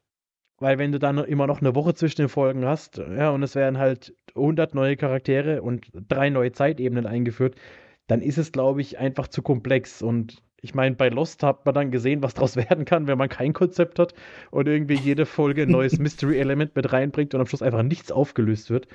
Und das ist hier auf jeden Fall nicht der Fall. Also man, das hat alles irgendwo Hand und Fuß. Klar, du hast schon gesagt, es gibt immer mal wieder Logiklücken, die gibt es aber halt überall, sage ich mal. Und der Serie kann ich es dann auch irgendwo verzeihen. Und wenn Dark von mir aus das deutsche Aushängeschild von Netflix ist, dann ist das für mich vollkommen in Ordnung. Ja, und was man auf jeden Fall auch berücksichtigen muss, ist, wenn das in einem wöchentlichen Format herausgekommen wäre, denke ich, wäre es auch sehr schwierig gewesen, denn Dadurch, dass du so einen enorm großen Cast hast, der mit jeder Staffel immer mehr und mehr und mehr wächst, ähm, gibt es viele Folgen, wo du Figur XY ähm, nicht da hast. Ja? Und so kann es durchaus passieren, dass du in, weiß nicht, Folge 1 hast du Claudia beispielsweise und in der zweiten, dritten und vierten Folge hast du sie nicht mehr und die kommt mhm. jetzt wieder in der fünften Folge. Das heißt, du hast jetzt einen Monat lang sie nicht mehr gesehen. Und da musst du dich erinnern, scheiße, wer war denn das noch einmal? Ja. Und sie ist eine sehr, sehr zentrale Figur in dieser mhm. Serie. Ja, ich bin auch voll bei euch. Äh, ich mochte die Serie gerne sehen, ich habe gerne mitgeraten, aber dieses äh, Warten zwischen den Staffeln, das tut dieser Serie nicht wirklich gut oder hat der Serie nicht wirklich gut getan, sodass so, so ein Bingen so durch diese drei Staffeln halt, also für diejenigen, die die Serie halt noch nicht gesehen haben, bietet sich halt wahnsinnig gut an und die ist halt, wie gesagt, vom, also wurde ja auch schon gesagt, so vom Produktionsvolumen her ist das schon, schon ordentlich. Also die war ja nicht ohne Grund auch in den USA wahnsinnig erfolgreich, diese Serie, ne? Und das kriegt man mit und äh, ich finde die auch wahnsinnig gut und ich bin echt gespannt, was da noch so von, von den beiden kommt, weil die ja doch ähm, halt auch zukünftig einige Netflix-Projekte irgendwie machen werden, nicht wahr? Genau, das nächste kommt jetzt dieses Jahr noch. 1899. Hm. Das ist jetzt auch schon zwei Jahre, glaube ich, in Planung, äh, wo es um eine Gruppe von Auswanderern geht, die 1899 mit einem Schiff von London nach New York aufbrechen und dann auf ein zweites Geisterschiff irgendwie treffen. Und dann passieren halt verrückte Sachen. So muss man das sagen. Kannst du das bitte noch einmal machen, Fabian? Man kann nicht einfach Geisterschiff ah, sagen, dann weiß ja keiner, um was es geht, sondern ein Geisterschiff. Und ich bin gespannt, was sie draus machen. Ich habe so ein bisschen Angst, dass jetzt vielleicht Netflix ihnen zu viel reinredet und nicht mehr unbedingt ihr Ding machen lässt. Ähm, die Veröffentlichung der ersten Staffel ist für 2020 vorgesehen. Das heißt, für mich hört sich das jetzt wieder nach dem typischen Netflix-Ding an. Mach mal eine Staffel und dann gucken wir mal. Weil es wird jetzt nicht als Miniserie angekündigt, sondern es wird als Serie angekündigt, äh, von der es aktuell eine Staffel gibt. Ob da jetzt schon mehr in Produktion ist, weiß man nicht. Und ja, ich, ich weiß nicht, was ich davon unbedingt halten soll. Aber ich will mir da jetzt noch kein, kein Urteil bilden. Ähm, es gibt wohl schon vereinzelt Pressevorführungen für die ersten beiden Folgen. Die kommen wohl relativ positiv bisher weg. Von daher lasse ich mich da gerne überraschen. Was, warst du denn auch auf einem Geisterschiff? Ich kann das leider nicht so gut wie du, Fabian. Kannst du das nochmal machen? Geisterschiff. Uh. Dankeschön. Warst du da auch unterwegs neulich? Auf dem Geisterschiff, nö.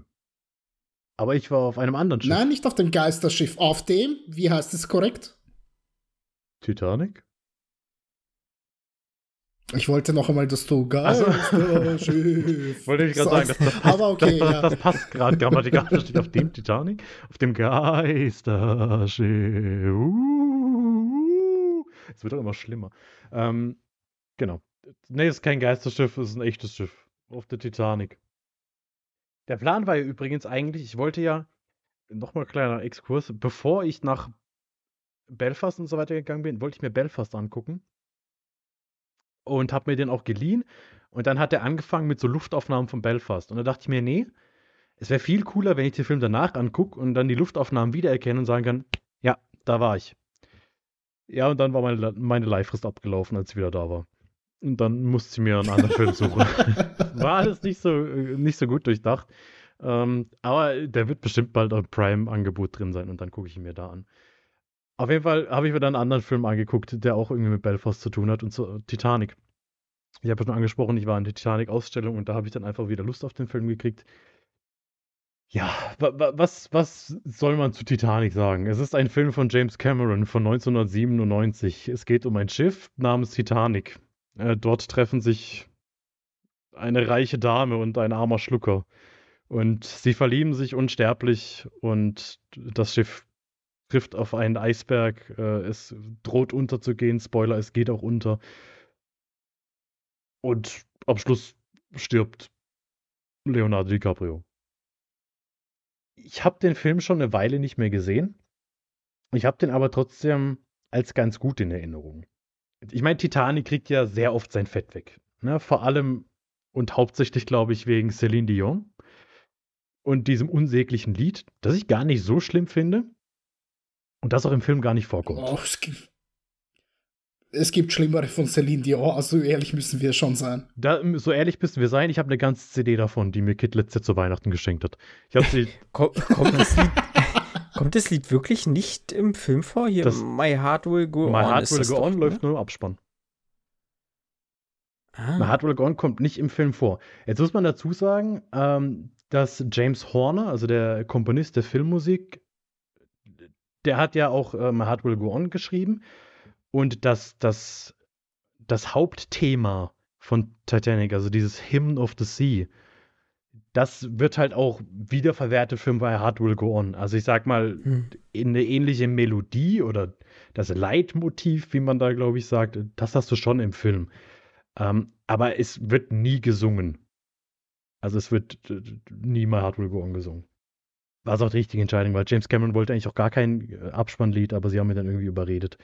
Und was ich so faszinierend an diesem Film finde, bevor es um den eigentlichen Film an sich geht, ist, was da für eine Arbeit drinsteckt und was James Cameron da alles gemacht hat dafür. Also James Cameron hat mehr Zeit auf der Titanic verbracht als die Passagiere. Durch seine ganzen Tauchgänge, ich glaube, er hat zwölf Tauchgänge insgesamt gemacht zur Titanic wirklich runter und hat sich dieses Wrack angeguckt und hat auch gesagt, das erste Mal, als er unten war, hat er halt ganz viele Aufnahmen für den Film auch schon gemacht. Also der Film hat ja auch irgendwo eine Rahmenhandlung, dass wir 1996 so einen Schatzsucher, gespielt von Bill Paxton, begleiten, der halt eben diesen Diamanten, dieses Heart of the Ocean sucht, der mit der Titanic untergegangen sein soll. Und da haben wir am Anfang schon irgendwelche Kamerafahrten, die da runtergehen. Und das sind tatsächlich halt diese echten Aufnahmen, die James Cameron unten am Wrack gemacht hat.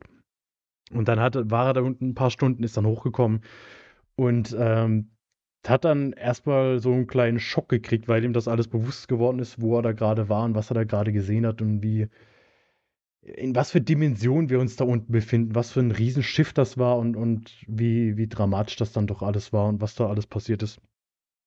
Und es ist ja so ein Meme mittlerweile, James Cameron, uh, find someone who loves you as much as James Cameron loves the ocean, weil er doch irgendwie so ein bisschen mit dem Ozean und mit Wasser sehr verbunden ist. Und das hat man halt bei diesem Film gemerkt. Ich finde, der Film ist stark. Der, der Film ist einfach ein, ein, sehr guter Film. Natürlich hat er drei Stunden Laufzeit oder noch länger oder was weiß ich. Aber diese drei Stunden merke ich dem Film nicht an. Und natürlich, haha, wir wissen, am Schluss geht das Schiff unter. Ja, gut. Aber das, das ist ja nicht das, das Thema des Films. Der Film schafft es so mit das Paar mit der besten Chemie aller Zeiten irgendwie zu casten. Also das ist wirklich unfassbar, was Kate Winslet und Leonardo DiCaprio da durch Blicke austauschen, ob es jetzt beim ersten Kennenlernen, beim Tanzen irgendwie im, im Schiff unten ist, ob es beim Bumsen im Auto, beim Nacktzeichnen oder am Schluss auf der Tür ist. Dadurch, dass sich die so echt anfühlen, fiebert man halt trotzdem die ganze Zeit mit, auch wenn man den Film schon ein paar Mal gesehen hat, auch wenn man ganz genau weiß, wie es ausgeht man hat so viel zu sehen an diesem Film, was so gut aussieht. Auch das ganze CGI. Wenn man den Film anguckt, ich glaube nicht, dass da großartig auffällt, dass der 25 Jahre alt ist, weil halt alles so gut gemacht ist und auch so gut recherchiert ist. Gerade wenn man jetzt, ne, gut, wie ich in, in diesem Museum war, was man halt alles gesehen hat, ähm, wie, wie sehr das aufgegriffen wird und was für eine Arbeit in diesem Film steckt. Und ich muss sagen, hey, ob das einer der besten Filme aller Zeiten ist, ja, da kann man drüber streiten, ob er die 526 Oscars, die er bekommen hat, verdient hat, kann man auch drüber streiten.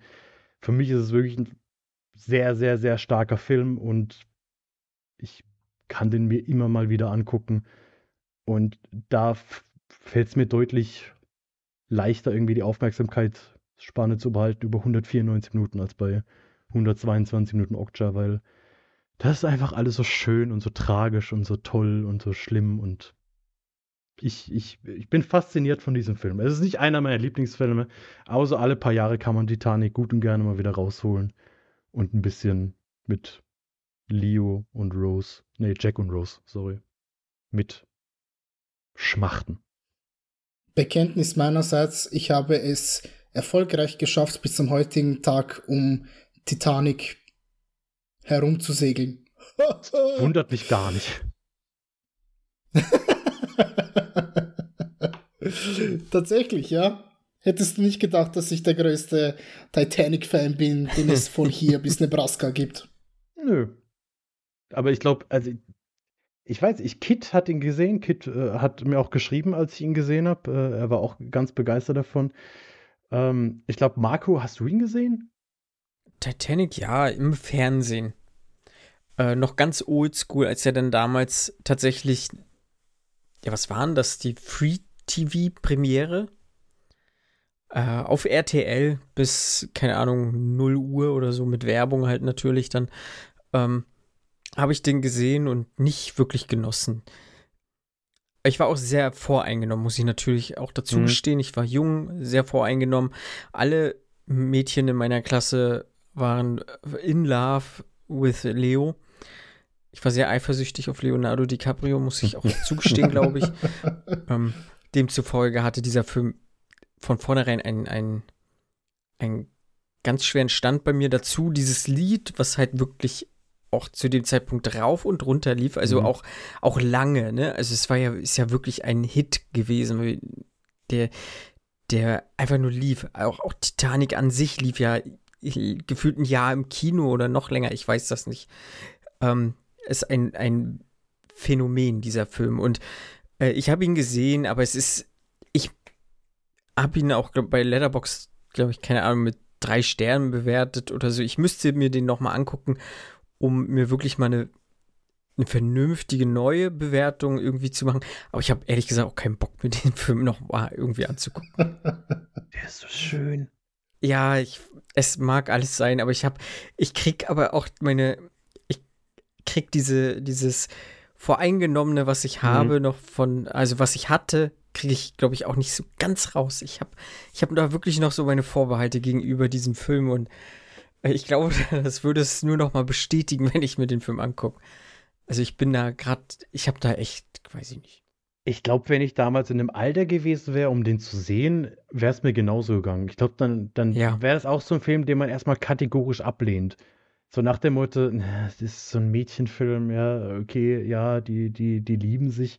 Ähm, aber es gibt halt noch so viel mehr neben dieser äh, Love Story, die, die halt den, den Film für mich so, ja, so fasziniert und, und so gut machen.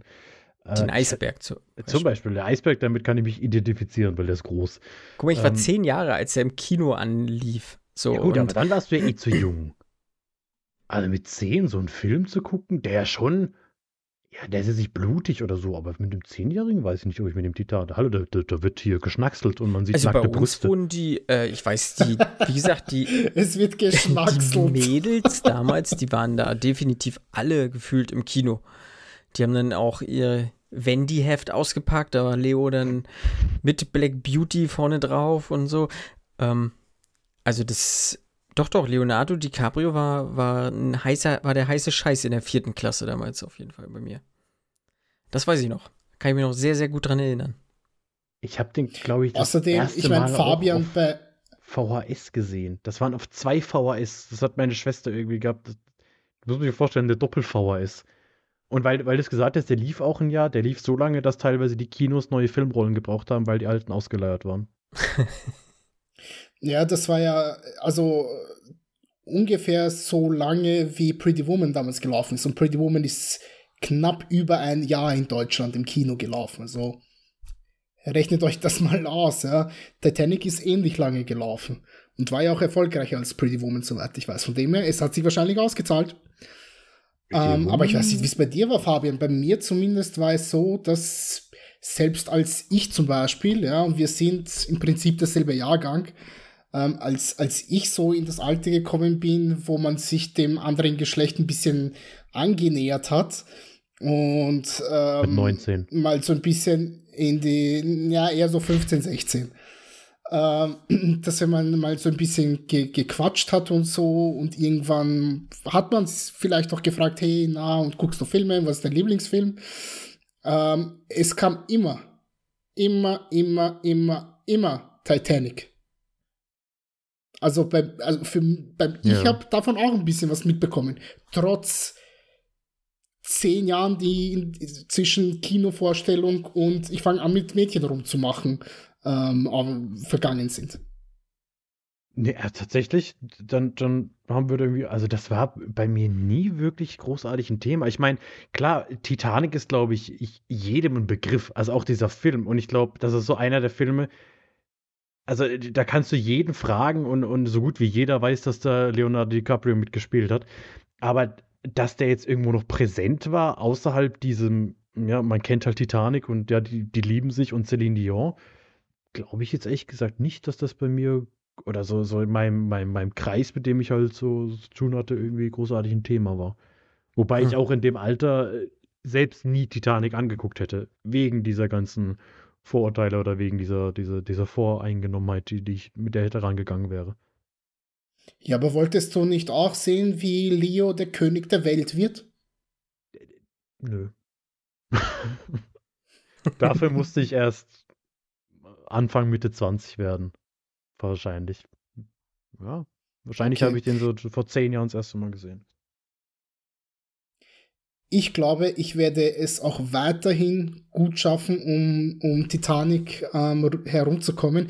Ich glaube, es ist so ein bisschen, wie Marco gesagt hat, mittlerweile haben sich so ein paar Vorurteile manifestiert, die über die schwer ist, äh, darüber hinwegzusehen. Selbst wenn das ein ähm, gut produzierter Film ist, selbst wenn es ein Film ist, der, wie du sagst, hervorragend recherchiert ist, der hervorragend besetzt ist, der sehr, sehr viel richtig machen wird. Ich werde irgendwo ein Haar in der Suppe finden. Und so wie ich mich kenne, werde ich in diesem Fall zumindest auch aktiv nach dem Haar in der Suppe Ausschau halten. Yeah. Und danach werde ich diesen Film zerlegen können. Hm. Und das möchte ich irgendwie nicht, dass ich sage, also so viel Selbsthass kann nicht einmal ich aufbringen, dass ich sage, ich tue mir jetzt dreieinhalb Stunden an und verschwende meine Lebenszeit, äh, dass ich, dass ich äh, aktiv Titanic hasse und mich selber danach hasse, weil ich mir diesen Film angesehen habe. Gut, also wenn du mit der Einstellung angehst, dann, ja, dann, also gut, aber sorry, dann, dann, dann kannst du ja mit jeder Einstellung an so einen Film gehen. Ich sag euch, irgendwann werden wir zu vier Titanic angucken und wir werden alle vier zusammen weinen. Mach es zu deiner nächsten Hausaufgabe, Fabian. Das hast du jetzt gesagt. Das ist leider, ist leider auf Disney Plus. Das hat, das, hat, das hat der feine Herr ja nicht. Aber ich kann dir die Blu-ray zuschicken, ist gar kein Problem. Vielleicht hat meine Schwester noch ihre zwei VHS daheim irgendwo rumliegen, dann schicke ich dir zwei VHS. Nee, mein, also ich habe keinen VHS-Player mehr, da müsste ich mir den von meiner Mutter ausleihen. Ja, das, also das, also für die Wobei Hausaufgabe. Mein Fernseher, mein Fernseher hat gar keinen SCART-Anschluss ja, mehr. es gibt SCART auf HDMI-Adapter, sowas habe ich. Schicke ich dir mit, alles gar kein Problem. Ah, das war auch so ein Film, den gab es dann nachher so mal als Beilage zu Fernsehzeitschriften und so. Äh, äh, TV-Movie war das doch, oder? Ja, ja. Also vielleicht hat man Glück und findet noch irgendwo in so einer Rohling-Spindel ein, ein, ein, ein Film. Witzigerweise konnte Titanic. man den im Titanic-Museum natürlich auch kaufen. Ja, den kompletten Arsch offen, irgendwie 25 oder ne, nicht 25 Euro, 20 Pfund für eine DVD, wo ich mir gedacht habe, sag mal, also, wo seid ihr falsch abgebogen? Ja, krass. Also da möchte ich wirklich das ähm, Herr der Ringe Extended Deluxe Edition mit Making of und äh, Tagebuch und Making of des Tagebuchs und alles Mögliche, was es da gibt, dabei haben. Das hier. Ja, nur in, in Titanic-Fassung. Ja, ich weiß, Fabian, ich weiß, wie das aussieht. Ich habe das Ding bei mir im Regal stehen. Ich muss gerade gucken, wie viel sind das denn? Ah ja, sind nur fünf pro Film, sind nur 15 Blu-Rays. Also nicht Titanic, sondern die Herr der Ringe-Dinger. Zu Titanic habe ich nur eine Blu-ray. Tut mir leid. Gut. Aber ich finde ich find das amüsant, dass du die Herr der Ringe Blu-ray überhalb deines Arbeitsplatzes hast. Ja, ich habe mir ein neues Regal gekauft, ähm, weil ich meine ganzen Figuren und Scheiße und so umstellen musste. Und ich habe ja von den Hobbit-Filmen auch diese Extended Editions, wo dann die Statuen dabei sind. Die stehen jetzt da oben rum. Immer in Griffweite. Falls du ein bisschen mit Smeagol spielen möchtest. Zum Beispiel. Ne, die eine Statue ist äh, aus der Szene Riddles in the Dark, ne, als Bilbo quasi in der Höhle den Ring findet und er seine Rätsel mit Smeagol machen muss. Die einzig gute Szene in der Hobbit-Trilogie. Ach so, ja, ich habe gerade überlegt, ja. Mhm. Mhm. Ich habe hab ja nur Teil 1 gesehen von der Hobbit. Das hat mir gereicht, aber. Ist, ist vollkommen ähm, okay. Ja. Ja. Weil wenn man alle guckt, dann hat man bestimmt irgendwelche komischen psychischen Side-Effects. Sehr, sehr gute Überleitung. Fabian, du bist wieder on point. Du hast es so drauf. Side Effects. Äh, Film von Steven Soderbergh aus dem Jahr 2013, wie er selbst damals angekündigt hat, sein letzter Film. Haha. Äh, so viel kann ich mal verraten. Es ist nicht sein letzter Film geworden. Er hat danach noch einige mehr gemacht. Mhm. Aber so viel kann ich mal sagen. Hervorragend besetzt. Äh, Jude Law, Rooney Mara, Catherine Zeta-Jones, Channing Tatum. Also, ja, man kann schon sagen, dass ähm, einige namenhafte Schauspielerinnen und Schauspieler mitspielen in diesem Film. Zur Prämisse der Handlung. Wir haben äh, Channing Tatum, der ein, eine gestandene Größe äh, irgendwo auf der Wall Street ist und der mit Aktien spekuliert, das aber blöderweise ein bisschen illegal macht, deswegen verknackt wird und äh, drei Jahre in einem Gefängnis absitzen muss. Er ist frisch vermählt mit Rooney Mara und die ja, kann das nur sehr, sehr schwer verkraften, weswegen ähm, sie sich dann in Behandlung begibt zu ihrer äh, Psychotherapeutin dargestellt von Catherine Zeta Jones und ähm, sie fängt an, naja, sie wird auf Antidepressiva gesetzt und ähm, ja, es geht ihr nicht sonderlich gut. So könnte man das durchaus sagen. Ähm, wir haben einen Zeitsprung. Nach drei Jahren kommt der gute Jude Law frei. Und ähm, Rooney Mara zieht mit ihm dann nach New York ähm, und dort sucht sie sich einen neuen Therapeuten. Äh, jener wird dargestellt von Jude Law. äh, beziehungsweise Jude Law findet sie, nachdem äh, Rooney Mara einen Selbstmordversuch unternimmt, in einer Garage, wo sie mit vollem Karacho gegen eine Wand donnert. Und Jude Law sagt, so, pass auf, äh, irgendwas stimmt hier nicht, wir müssen dich von deinen Suizidgedanken wegbekommen. Ähm, suchen Sie mich mal auf in meiner Praxis und äh, wir werden mal versuchen, ja, ihre, ihre Depressionen in Griff zu bekommen. Mhm. Äh, gesagt, getan. Ähm, das eigentliche Antidepressivum, das ihr verschreibt, funktioniert leider nicht so ganz. Und so wendet sich der gute Herr Law an die gute Frau Sita Jones und äh, die besprechen sich und schauen mal, ähm, was waren denn, ja, oder was war denn erfolgreich bei, bei Rooney Mara und in welche Richtung könnte man denn gehen mit der Behandlung. Und so wird ähm, Jude Law vorgeschlagen, pass auf, äh, ich habe hier ein neues Antidepressivum, das gerade neu auf den Markt gekommen ist. Versuchen Sie es mal damit. Das verschreibt er Rooney Mara und ja, sie hat unter den titelgebenden Side Effects zu laden und einer dieser Side Effects ist, dass sie anfängt Schlaf zu wandeln und so viel kann ich schon mal sagen, weil das geschieht bereits in den ersten 30 Minuten. Sie ersticht Jude Law ähm, während ihrer ja, nächtlichen Schlafwandlungs Odyssee. Ähm, dieser Film ist ein lupenreiner Psychothriller, ein sehr, sehr guter Psychothriller, möchte ich sagen, ähm, der mich beim ersten Mal unheimlich gecatcht hat, der sich nicht scheut, ähm, ein paar Twists and Turns einzubauen, die aber sehr, sehr gut eingebaut sind, die jetzt nicht so komplett out of the blue kommen, weil man sich in irgendeine Ecke drehbuchseitig hinein manövriert hat, sondern ja, sie sind halt mehr oder weniger da, weil es funktioniert, weil man damit auch wirklich nicht rechnet, aber sie ergeben schon Sinn im Rahmen der Handlung. Es ist vom ganzen Cast hervorragend gespielt, also dieses leicht apathische, diese toten Augen von, von Rooney Mara, während sie auf, auf ihren Drogen ist, mehr oder weniger. Ähm, mhm.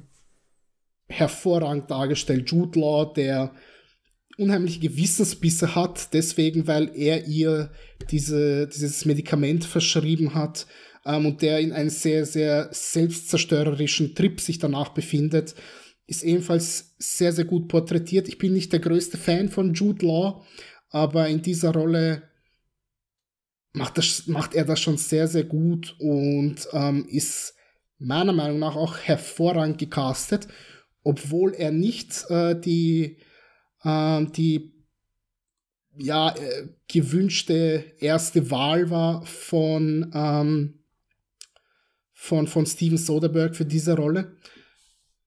Äh, ja, was kann man denn sagen noch dazu? Ähm, ich mochte den Film das erste Mal, als ich noch nicht wusste, in welche Richtung sich das entwickeln wird, mehr, weil die Story und die Handlung mich an den Eiern hatten, muss ich ehrlich sagen.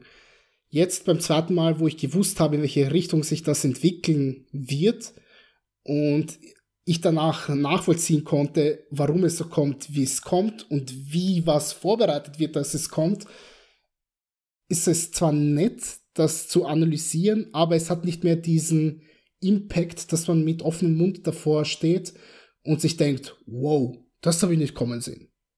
Aber irgendwie schon geil gemacht. Von dem her ist es dennoch ein Film, den ich empfehlen würde.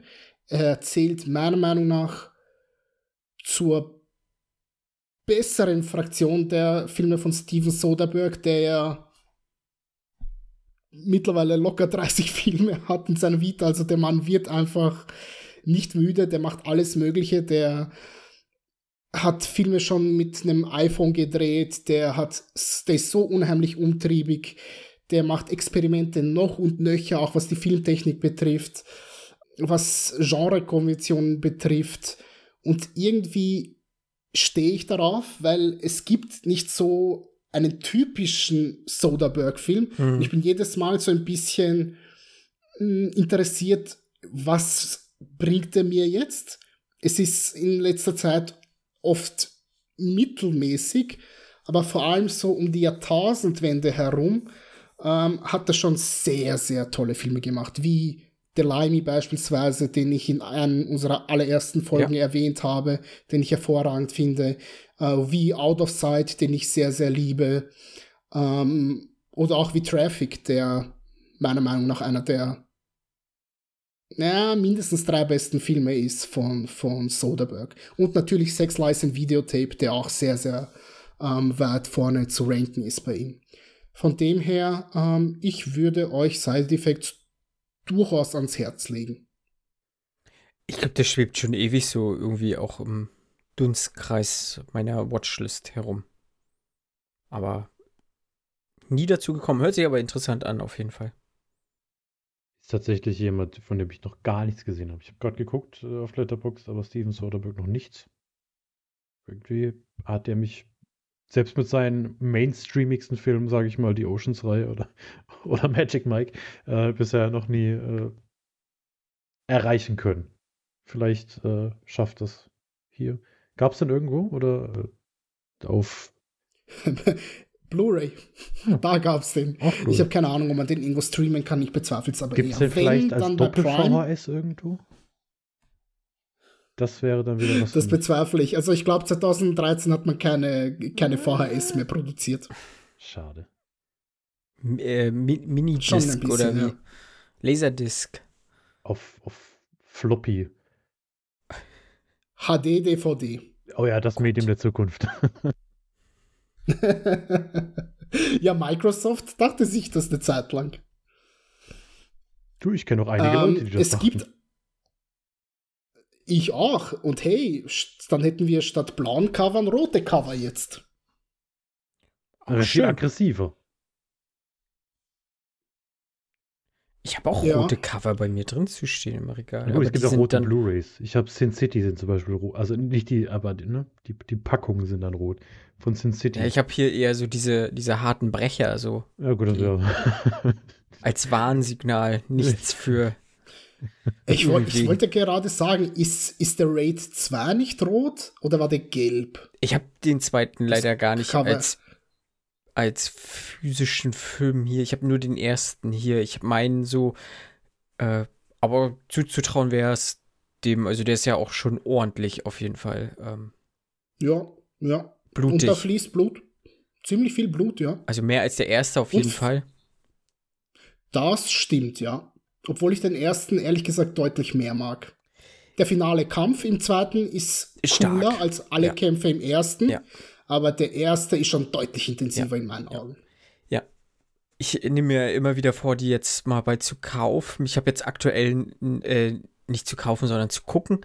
Ich habe jetzt aktuell irgendwie so einen Kanal auf Prime abonniert, weil ich einen anderen Film gucken musste, weil äh, der war jetzt sieben Tage Frist. Ich glaube, der ist jetzt bald, ist bald vorbei und dann habe ich den ja für einen Monat, den Kanal. Ähm, da sind die auch Teil 1 und Teil 2. Vielleicht gucke ich mir die jetzt nochmal an demnächst. Kleiner Teaser, ich habe mir angeguckt, äh, Psycho Gorman. Darauf gehe ich aber heute nicht ein. Oh, da könnten wir darüber sprechen, weil Psycho Gorman habe ich vor oh, zwei Monaten, drei Monaten gesehen. Den, gab, den gibt es ja aber auch, den, ga, den gab es bei Netflix, als ich mir den damals angeguckt habe. Echt? Das hört sich falsch ja. an. Psycho Gore. Ich, ich, ich, ich, nee, ich will es glaube ich gar nicht wissen. Psycho Gore. Ne? Okay. hey, also, ne, jedem, jedem, was er ne, möchte. Ja, ja. Ist aber ein cooler Film. Ach, Spaß, ja, das stimmt. Also noch äh, was gesehen, Nadja, ne?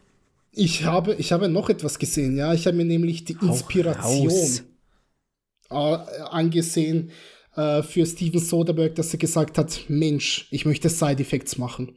Nämlich Fatal Attraction, beziehungsweise zu Deutsch eine verhängnisvolle Affäre von Adrian Lynn aus dem Jahr 1987. Ist ein Erotik-Thriller mit äh, Michael Douglas und Glenn Close in den Hauptrollen. Äh, wir haben mit Michael Douglas einen erfolgreichen und glücklich verheirateten Anwalt, der mit seiner Frau und seiner Tochter in Manhattan lebt. Ähm, eines, ja, an einem Wochenende verreisen Frau und Tochter zu seinen Schwiegereltern und er ist alleine. Und die gute Frau Close ist ebenfalls Anwältin und für eine rechtliche Sache kommt die bei ihm ins Büro vorbei und die beiden haben einen Chat quasi, äh, gehen danach in ein Restaurant etwas trinken und äh, landen mal kurzfristig in der Kiste.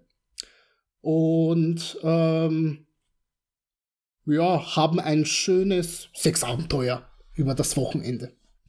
Und während Michael Douglas das so ein bisschen sieht als war schön, Sie kennengelernt zu haben, Frau Close, sieht sie das eher so ein bisschen als Alter, was willst du? Ich bin hier keine Prostituierte. Ähm, du hast mir jetzt hier gefälligst ewige Treue und ewige Liebe zu schwören, weil sonst werde ich dir das Leben zur Hölle machen. Gesagt, getan. Genau das macht sie nämlich. Also sie scheut vor rein gar nichts zurück. Ähm, sie hat es wirklich darauf abgesehen, seine Ehe zu vernichten, während er so ein bisschen zuschauen muss, dass ja, er das irgendwie gebacken bekommt, äh, vor seiner Frau zu verheimlichen und gleichzeitig Glenn Close so ein bisschen auf Distanz halten muss. Er versucht es auf rechtlichem Wege. Ähm, die Polizei sagt aber, nö, solange sie keine Beweise haben, können wir gegen sie nichts machen. Ähm, er hat aber blöderweise keine Beweise dafür. Also sie bewirft zum Beispiel äh, sein Auto mit irgendeiner so Schwefelsäurebombe, dass es komplett verätzt wird. Ähm, sie verwüstet das komplette Haus äh, der, der beiden. Und ja, irgendwann hat sie es tatsächlich auch auf seine Familienmitglieder abgesehen. Und er denkt sich, okay, ich bin so sehr in die Ecke getrieben, ich gestehe es meiner Frau, ich versuche noch das Beste aus der Möglichkeit zu machen, einfach um diese Verrückte aus meiner Welt herauszubekommen und hoffe, dass meine Ehe einfach hält. Ähm, unheimlich stimmungsvoller, unheimlich intensiver Thriller. Ähm, wahrscheinlich der beste Film, den Adrian Lynn jemals gemacht hat. Ähm, Fabian, du hast ja einen seiner Filme gesehen, nämlich den letzten Film von ihm mit Deepwater. Ich weiß, du bist kein großer Freund davon. Die meisten Leute sind es nicht. Ich habe ihn noch nicht gesehen, möchte ich ehrlich gesagt auch nicht. Auch ein scharfer ähm, Erotik-Thriller. Es, es gibt Sex ja, in diesem Film.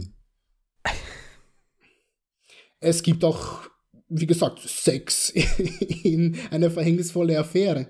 Aber der hat's damit so ein bisschen, ne? Guck mal hier, verhängnisvolle Affäre, Lolita, untreu, tiefe Wasser. Ja gut, der macht Sexfilme Muster, und, ne? und, und, du guckst dir Gore Psychopath an oder so. Ne? jeder, jeder hat seine Psycho Gorman. So, Psycho Gorman, sorry. Gore Psychopath, Alter. Das ist die Fortsetzung. Gore Psychopath. Also, ähm, ja, ich meine, es ist im Prinzip ist so dieses Supergenre des Erotik-Thrillers genau das, was Adrian Lynn seine komplette Karriere über gemacht hat. Und von allen Filmen von ihm, die ich zumindest gesehen habe, ist eine verhängnisvolle Affäre der, bei dem ich am ehesten sagen würde, der ist sehenswert, der ist gut und den sollte man sich angucken. Mhm. Gut, der ist ja schon uralt. naja, 1987 uralt. Meine Güte, da bist Nein, du auch du bist 81er Jahrgang. Nein, ich meine der Regisseur, Entschuldigung. Der ist 41 geboren. Das ist alt. Dann hat er mit 81, ja, aber Nee, nee, so das möchte ich jetzt nicht sagen. Wa? Ja, das, so das wollte ich jetzt nicht sagen. Aber ich glaube, wenn ich mit 81 so, dann würde ich vielleicht auch einen Film machen, in dem Anna de Armas irgendwie sexsüchtig ist. Also. Ja. Ja, aber ich meine, uralt, also Paul Verhoeven macht auch immer noch Filme und der ist auch uralt. Ich finde. Ja, und in seinem letzten Film geht es, ging es auch um äh, Nonnen, die lesbischen Verkehr haben und aus einer Marienstatue wird ein Dildo geschnitzt. Ja, aber er hat Direkt auch, auf die Watchlist. er hat auch Aliens kämpfen lassen. Im das hat gleichen Film? Adrian Lynn nicht gemacht, glaube ich. Nee, das war nicht im gleichen Film. Also, das hätte mich auch gewundert, wenn bei Benedetta auf einmal irgendwelche Aliens kämpfen. Also, es wäre cool, glaube ich. Das wäre mein Film. Irgendwie, Nunsploitation Alien Film. ja. Das hätte was. Mit Psycho Gorman zusammen. In der Hauptrolle Psycho Gorman.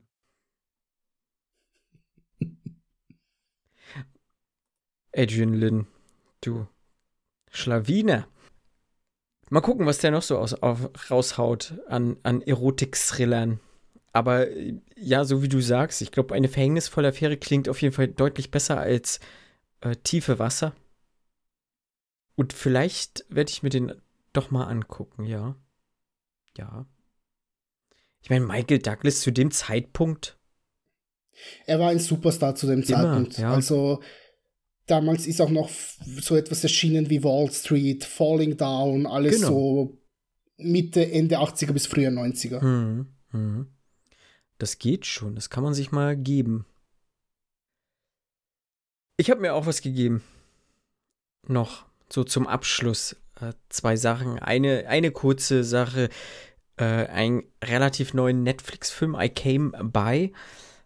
Äh, der ist da auch so ein bisschen in den Charts und so. Und äh, im Vorfeld habe ich gehört, ja, es könnte so der nächste Don't Breathe sein. Ähm, weil er eine ähnliche mit einer ähnlichen Grundprämisse einfach anfängt. Wir haben hier nur äh, zwei Graffiti-Künstler, die halt bei relativ privilegierten Menschen einbrechen. So, sie klauen nicht wirklich, meine ich. Haben sie was geklaut? Äh, spielt aber keine Rolle. Sie haben aber auf jeden Fall was äh, gesprayt. Es sind halt so Graffiti-Künstler und sie haben halt in diesen Häusern I Came By gesprayt, um ein Zeichen zu setzen, so äh, bei diesen ganzen reichen Typen. Der eine ist George McKay, den man kennt, der hat jetzt schon eine relativ erfolgreiche Karriere auf jeden Fall gemacht. Der andere ist äh, Purcell Ascott, äh, den kenne ich nicht wirklich. Hat jetzt irgendwie eine Folge Doctor Who mitgemacht und sonst äh, nicht viel, was ich kenne.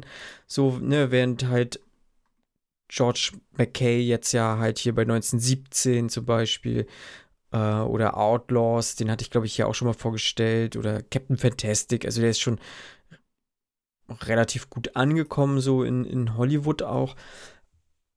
Aber um den geht es eigentlich nicht wirklich, sondern um ein Haus, wo sie einbrechen, beziehungsweise George McKays Figur einbricht äh, und feststellt, oh, da ist ja irgendwas im Keller. So, und das ist halt so diese große Parallele zu Don't Breathe. Ähm, da war auch was im Keller. Äh, den kann man sich durchaus mal angucken. Don't Breathe äh, fand ich ganz nett.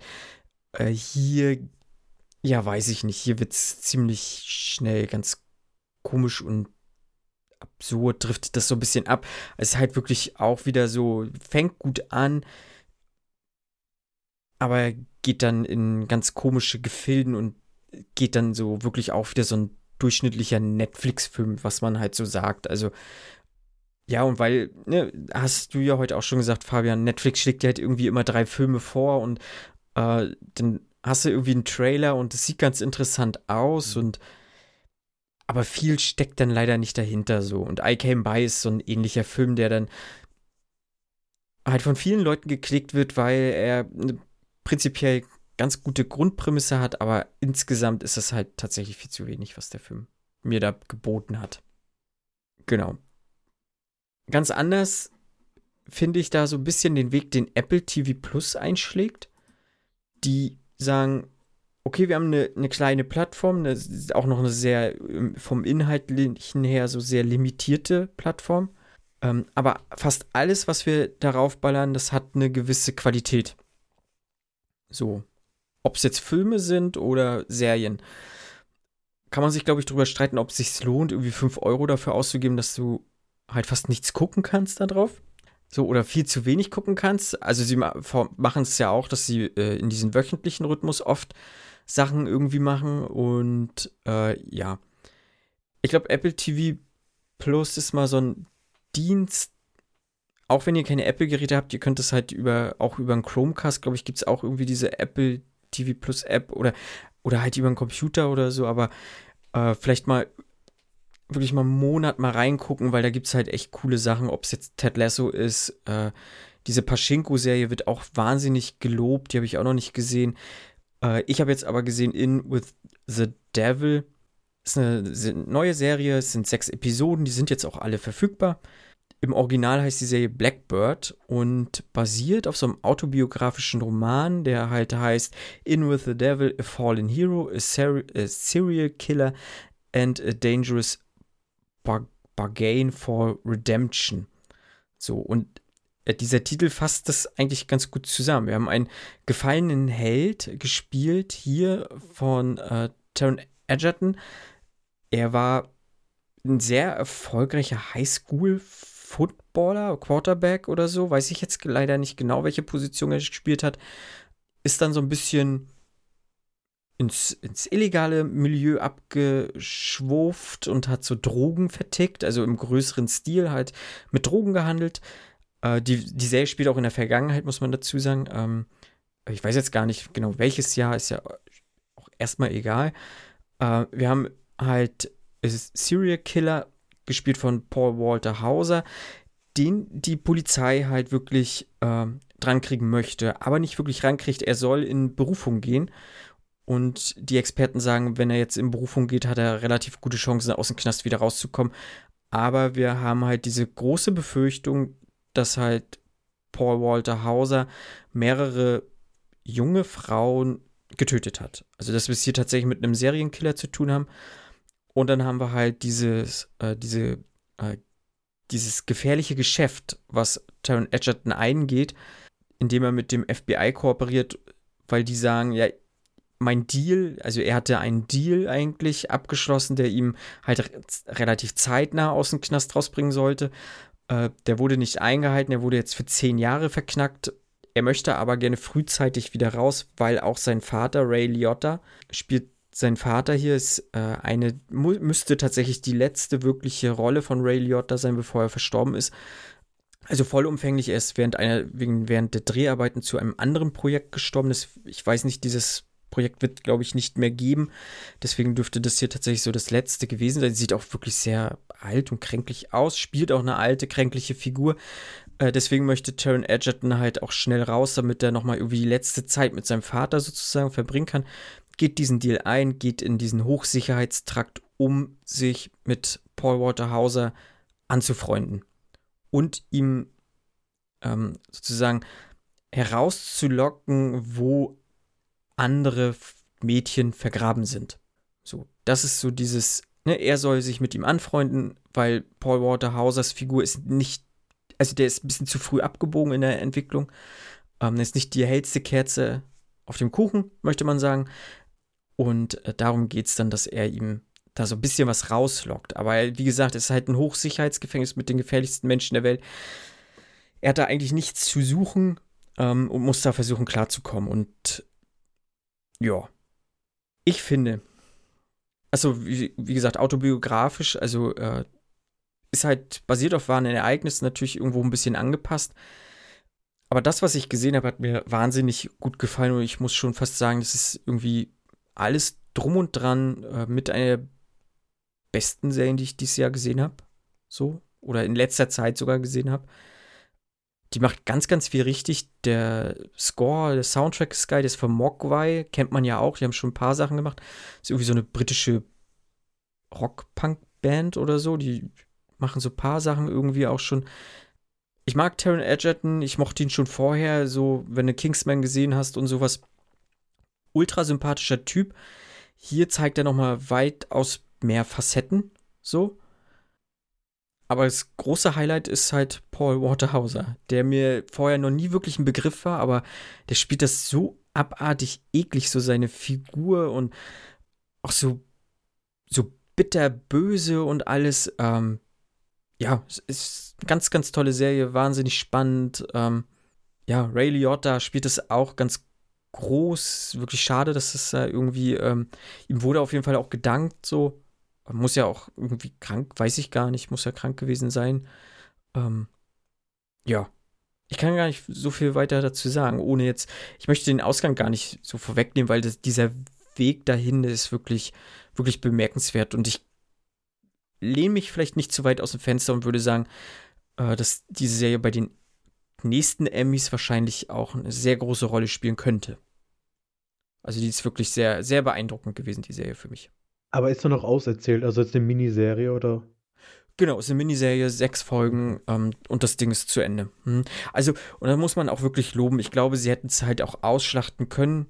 Ähm, jetzt nicht dahingehend, dass man sagt, man macht irgendwie drei Staffeln oder so, das glaube ich mhm. nicht, aber äh, natürlich mehr Folgen hätte man machen können, aber mit sechs Episoden, das reicht. Also, das ist wirklich sehr, sehr gut und ähm, ne, ich sag mal, Mindhunters hattest du ja auch gesehen, Nenad, ne? Ähm, ich weiß gar nicht, Fabian, hattest ja. du Mindhunters gesehen gehabt, dieses Profiling-Ding?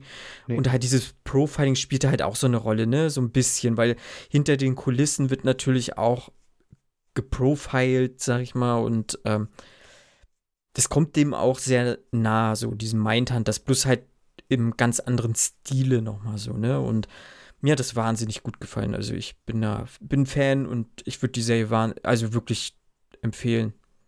Ja. Ich glaube ja, dass Apple auf jeden Fall Plus sehr, sehr eh spannend so ein paar. Perlen hat. Ne, also, ja, die haben. Ich meine, ich selber, klar, ich hab's nicht. Ich gucke da aber auch nie wirklich, was läuft. Aber ich meine, Ted Lasso hast du gesagt, du hast ja auch, glaube ich, die Afterparty gesehen und, ja, und auch eine auch dick, sehr, sehr dicke Empfehlung für ausgesprochen. Ich glaube, ja. das ist was, wenn ich jetzt mal so meinen Serienberg aktuell abgearbeitet habe, dann sehe ich mich da mal für einen Monat oder zwei. Aber es ist halt nichts, wo ich sage, okay, den lasse ich jetzt auch noch parallel laufen, weil dann, ja. dann wird es halt einfach zu viel. Und deshalb finde ich es dann halt ganz nett, dass es dann trotzdem noch solche Serien gibt, die wissen, wann Schluss ist. Ne? Die dann sagen, okay, uns mhm. reicht jetzt hier eine Miniserie. Dass man auch sagen kann, mhm. okay, man guckt die jetzt an und dann muss man nicht in zwei Monaten nochmal abonnieren, weil dann doch nochmal irgendwie die, die, der, der zweite Teil der Serie kommt. Ähm, ja, also bisher war es einfach noch nicht in meinem Fokus Apple TV Plus. Ähm, wenn ich dann mal den aktuellen Berg abgearbeitet habe, finde ich vielleicht mal ein Monatchen, wo ich mir das angucken kann. Monatchen, Monat, Monat, ja. Hm? Aber äh, Frage ganz kurz, Fabian. Ist denn auf deinem Serienberg Gomorra zu sehen? Theoretisch, glaube ich, ist das ja auch mittlerweile auf Wow verfügbar. Und Wow habe ich aktuell abonniert. Punkt. Dann könntest du Gomorra gucken. Dann könnte ich Gomorra gucken. Weil wir wissen ja alle, dass Wirst das Mafia-Genre eins meiner Lieblingsgenres ist. Na dann. Möchte dir niemand Was hält dich noch sagen? davon ab? Die ganzen Serien, die ich ja noch auf dem Berg habe. Es ist ja, ich habe jetzt übrigens gerade gesehen, dass hier Parks and Recreation auch äh, bei Wow ist und das äh, steht zum Beispiel schon deutlich länger auf der Liste als Gomorra. Das heißt, das wird auch nochmal vorher kommen. Aber ich kann ja immer, das Gute ja, ist, ich kann ja immer zwei Serien parallel Parks and Rec kannst du, also Parks and Rec, das ist eine Serie, die kannst du dir angucken, während du Staubsaugst. Ganz ehrlich. Oder bügelst. Nee, oder das, dein Geschirrspüler. Das mache ich alles während der Arbeit, da kann ich nicht noch eine Serie nebenbei gucken. Das war ein Spaß. Disclaimer: Ich bügle nicht während der Arbeit, ich staubsauge nicht während der Arbeit, ich arbeite nur während der Arbeit. Nee, aber es stimmt schon. Ich habe ja eigentlich auch immer zwei Serien: eine, die ich quasi aktiv gucke, eine, die nebenbei als Geräusch oder zum Essen oder sowas läuft. Und da bietet sich Gomorra schon, um mhm. das nebenbei so während dem Essen ein bisschen anzugucken. Ich punch gleich durch deine Internetleitung. Ich, ich habe Angst davor, wie sehr ich diese Serie hassen werde, wenn ich sie angucke.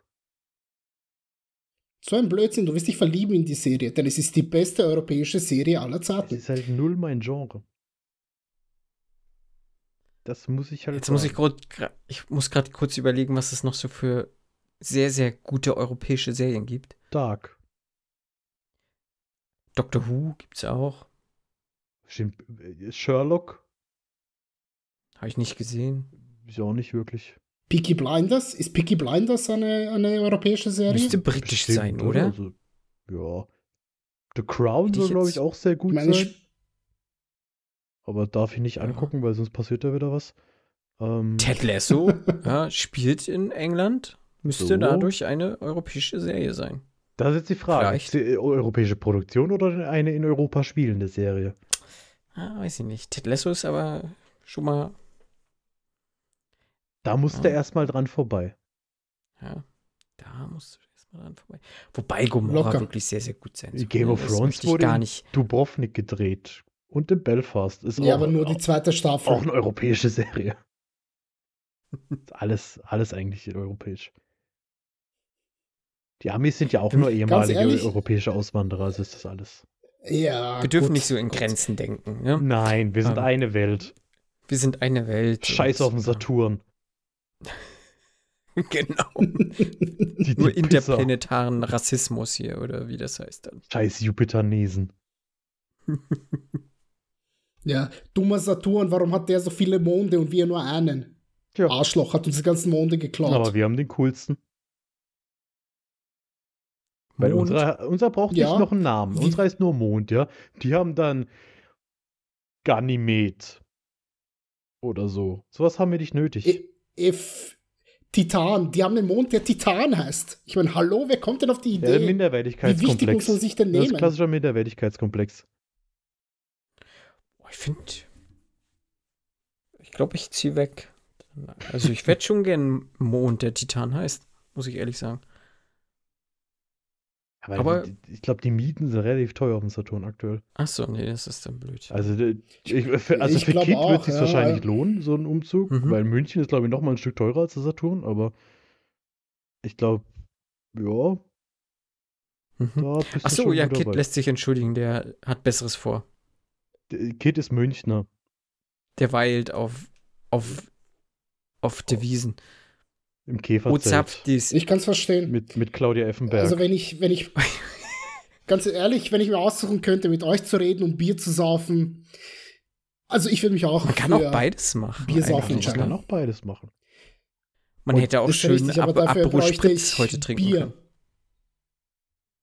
Ja, dafür ist es zu kalt mittlerweile. Also bei mir sind es Mhm. heute 9 Grad. Ja. Äh, Ich trinke da keinen Also das, das, das, ist ein, das ist ein Sommerdrink oder Sonnendrink. Also Heute beim ist schönes Wetter kann ich es mir auch gewesen. vorstellen, es muss aber sonnig sein.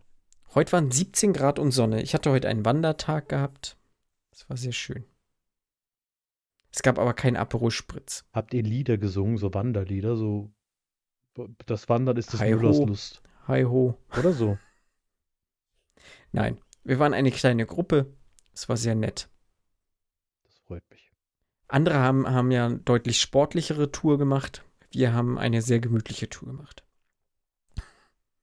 Weißt du, wer auch eine sehr gemütliche Tour macht? Ja? Die Piratenbande von Ruffy und Co. Ja. Unter anderem. Schön über die Grand Line segeln. What? ich bin gerade, was? Kann nicht möchte zum. Abschluss kommen. Ich Ach so. möchte, genau. genau, wir werden äh, bald schon über eine etwas größere Folge wieder machen ähm, und über Anime-Serien unserer Kindheit sprechen. Wir haben es schon jetzt ein paar Mal angeteasert, so ähm, diese Art von Serien, ihr seid äh, von der Schule nach Hause gekommen, habt RTL 2 angemacht, weil da lief das alles und habt das geguckt, ob es jetzt Sailor Moon war, äh, Mila, Superstar, Pokémon, äh, One Piece, Dragon Ball, Dragon Ball Z, Digimon, Yu-Gi-Oh!, was auch immer. Hamtaro. Doremi. Conan. Hamtaro. Inuyasha. Alter, ich hab Hamtaro so vergessen. Ranma einhalb. Monster Ranger. Shinshan. Shin-Chan. Shinchan war, war super. Genau, und darüber reden wir. Ähm, wollen wir reden?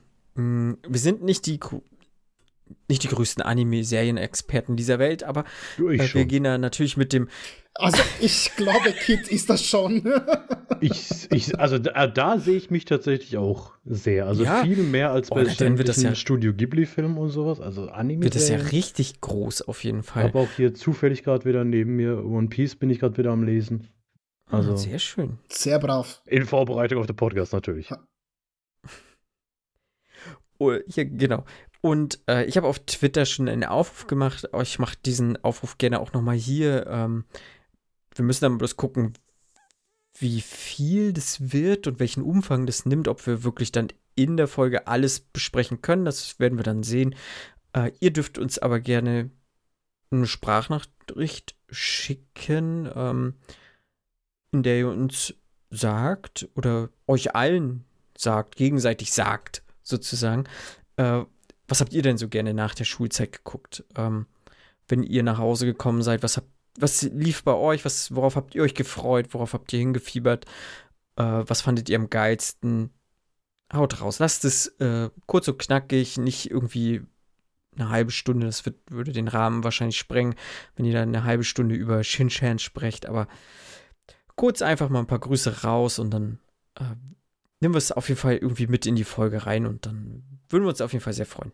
Kontaktdaten stehen in den Shownotes und ja, ich glaube, da freuen wir uns alle so ein bisschen drauf, oder? Ja, sehr. Ja.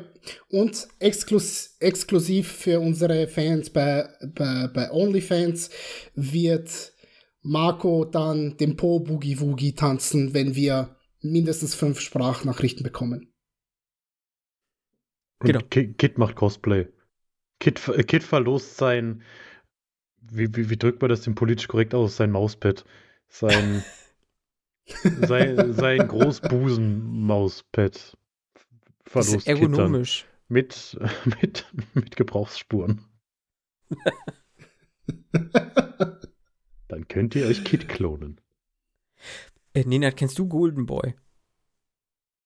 Oh ja, ich kenne Golden Boy. Weil Fabian kannte das nicht. Ich, äh, der, Echt, du kennst Golden Boy nicht? Der hat es mir Fabian, nicht vorgestellt. Das ist Kulturgut. Das, das, das sind nur wow, sechs Folgen ey. oder so. Glaube ich, ne? Das ist ja wirklich äh, sehr, sehr kurz. Aber gut. Äh, das lief nicht auf RTL 2 und auch ja, nicht am kann ich das gar nicht kennen. das lief auf MTV relativ spät abends. Ja, siehst du, sowas hatten wir nicht. Wir hatten ja nichts früher. Wir hatten ja nur RTL 2. MTV durfte ich nicht gucken. Behaupte ich jetzt einfach ja. mal. Ich um diese Uhrzeit auch bestimmt nicht das, aber ich habe es trotzdem geguckt. Ähm, Hast du dann auch die WC-Schale geleckt? Äh, nein. Fabian macht gerade große Augen. So ähnlich wie beim Psycho Gore. Das hört, sich, das hört sich schon wieder irgendwie falsch an, aber es, ey, okay. Oh Mann, ey, wirklich, Fabian, Fabian, ohne Scheiß, du musst dir, äh, vielleicht findest du bei YouTube irgendetwas Bestimmt. Golden Boy, du musst dir das angucken. Das, das ist schon. Golden Boy. Also, die Japaner sind echt Toilet. manchmal sehr crazy. Ich habe Angst, dass wenn ich das google. Nee. Nein, oh, na, mm, nein. Ich habe Golden Boy Licks Toilet eingegeben. Nee, mm, mm. Ich habe überlegt, ob ich vorlese, was da steht. Nein, nein. Nein. Nein. Dann reicht dieses explicit wahrscheinlich nicht aus, oder? Nee. Mhm. Das ist. Ja. Mehr dazu auf jeden Fall dann in dieser Folge. Äh, ach ja, genau, bis zum, ich habe glaube ich gesagt, bis zum 13.10. schickt ihr das ein und dann äh, passt das, dann ist das ganz gut. Das wäre sehr, sehr nice. Genau wenn ihr nicht das irgendwie per E-Mail, ihr könnt das, glaube ich, auch so uns über Twitter oder Instagram oder so äh, schicken oder mal nachfragen, dann nochmal Download-Links schicken. Äh, das kriegen wir alles hin. Äh, auch die Kontaktdaten findet ihr auf jeden Fall in den Shownotes. So, ich bin Campingbeutel, wir haben Verb Derp, ist der Fabian. ähm, der Ninat heißt Ninat Itachka, ne? Das ist korrekt, ja, ne? Ja. Und ähm, der Kid ist der Shogun. Glaube ich, ne? Was? Grey. So wie der Grey. Earl. Ah, schon. Oder wie, wie Christian. Heißt der Christian? Oh. Grey. Ah, wieder dieses Grau, ne? Schon wieder, stimmt. Ja, irgendwas, irgendwas auch mit Grau. Ah, ja, so langsam kommen wir dieser großen Verschwörung auf, auf die Schliche. Herr Christian Grey. Ähm, ja.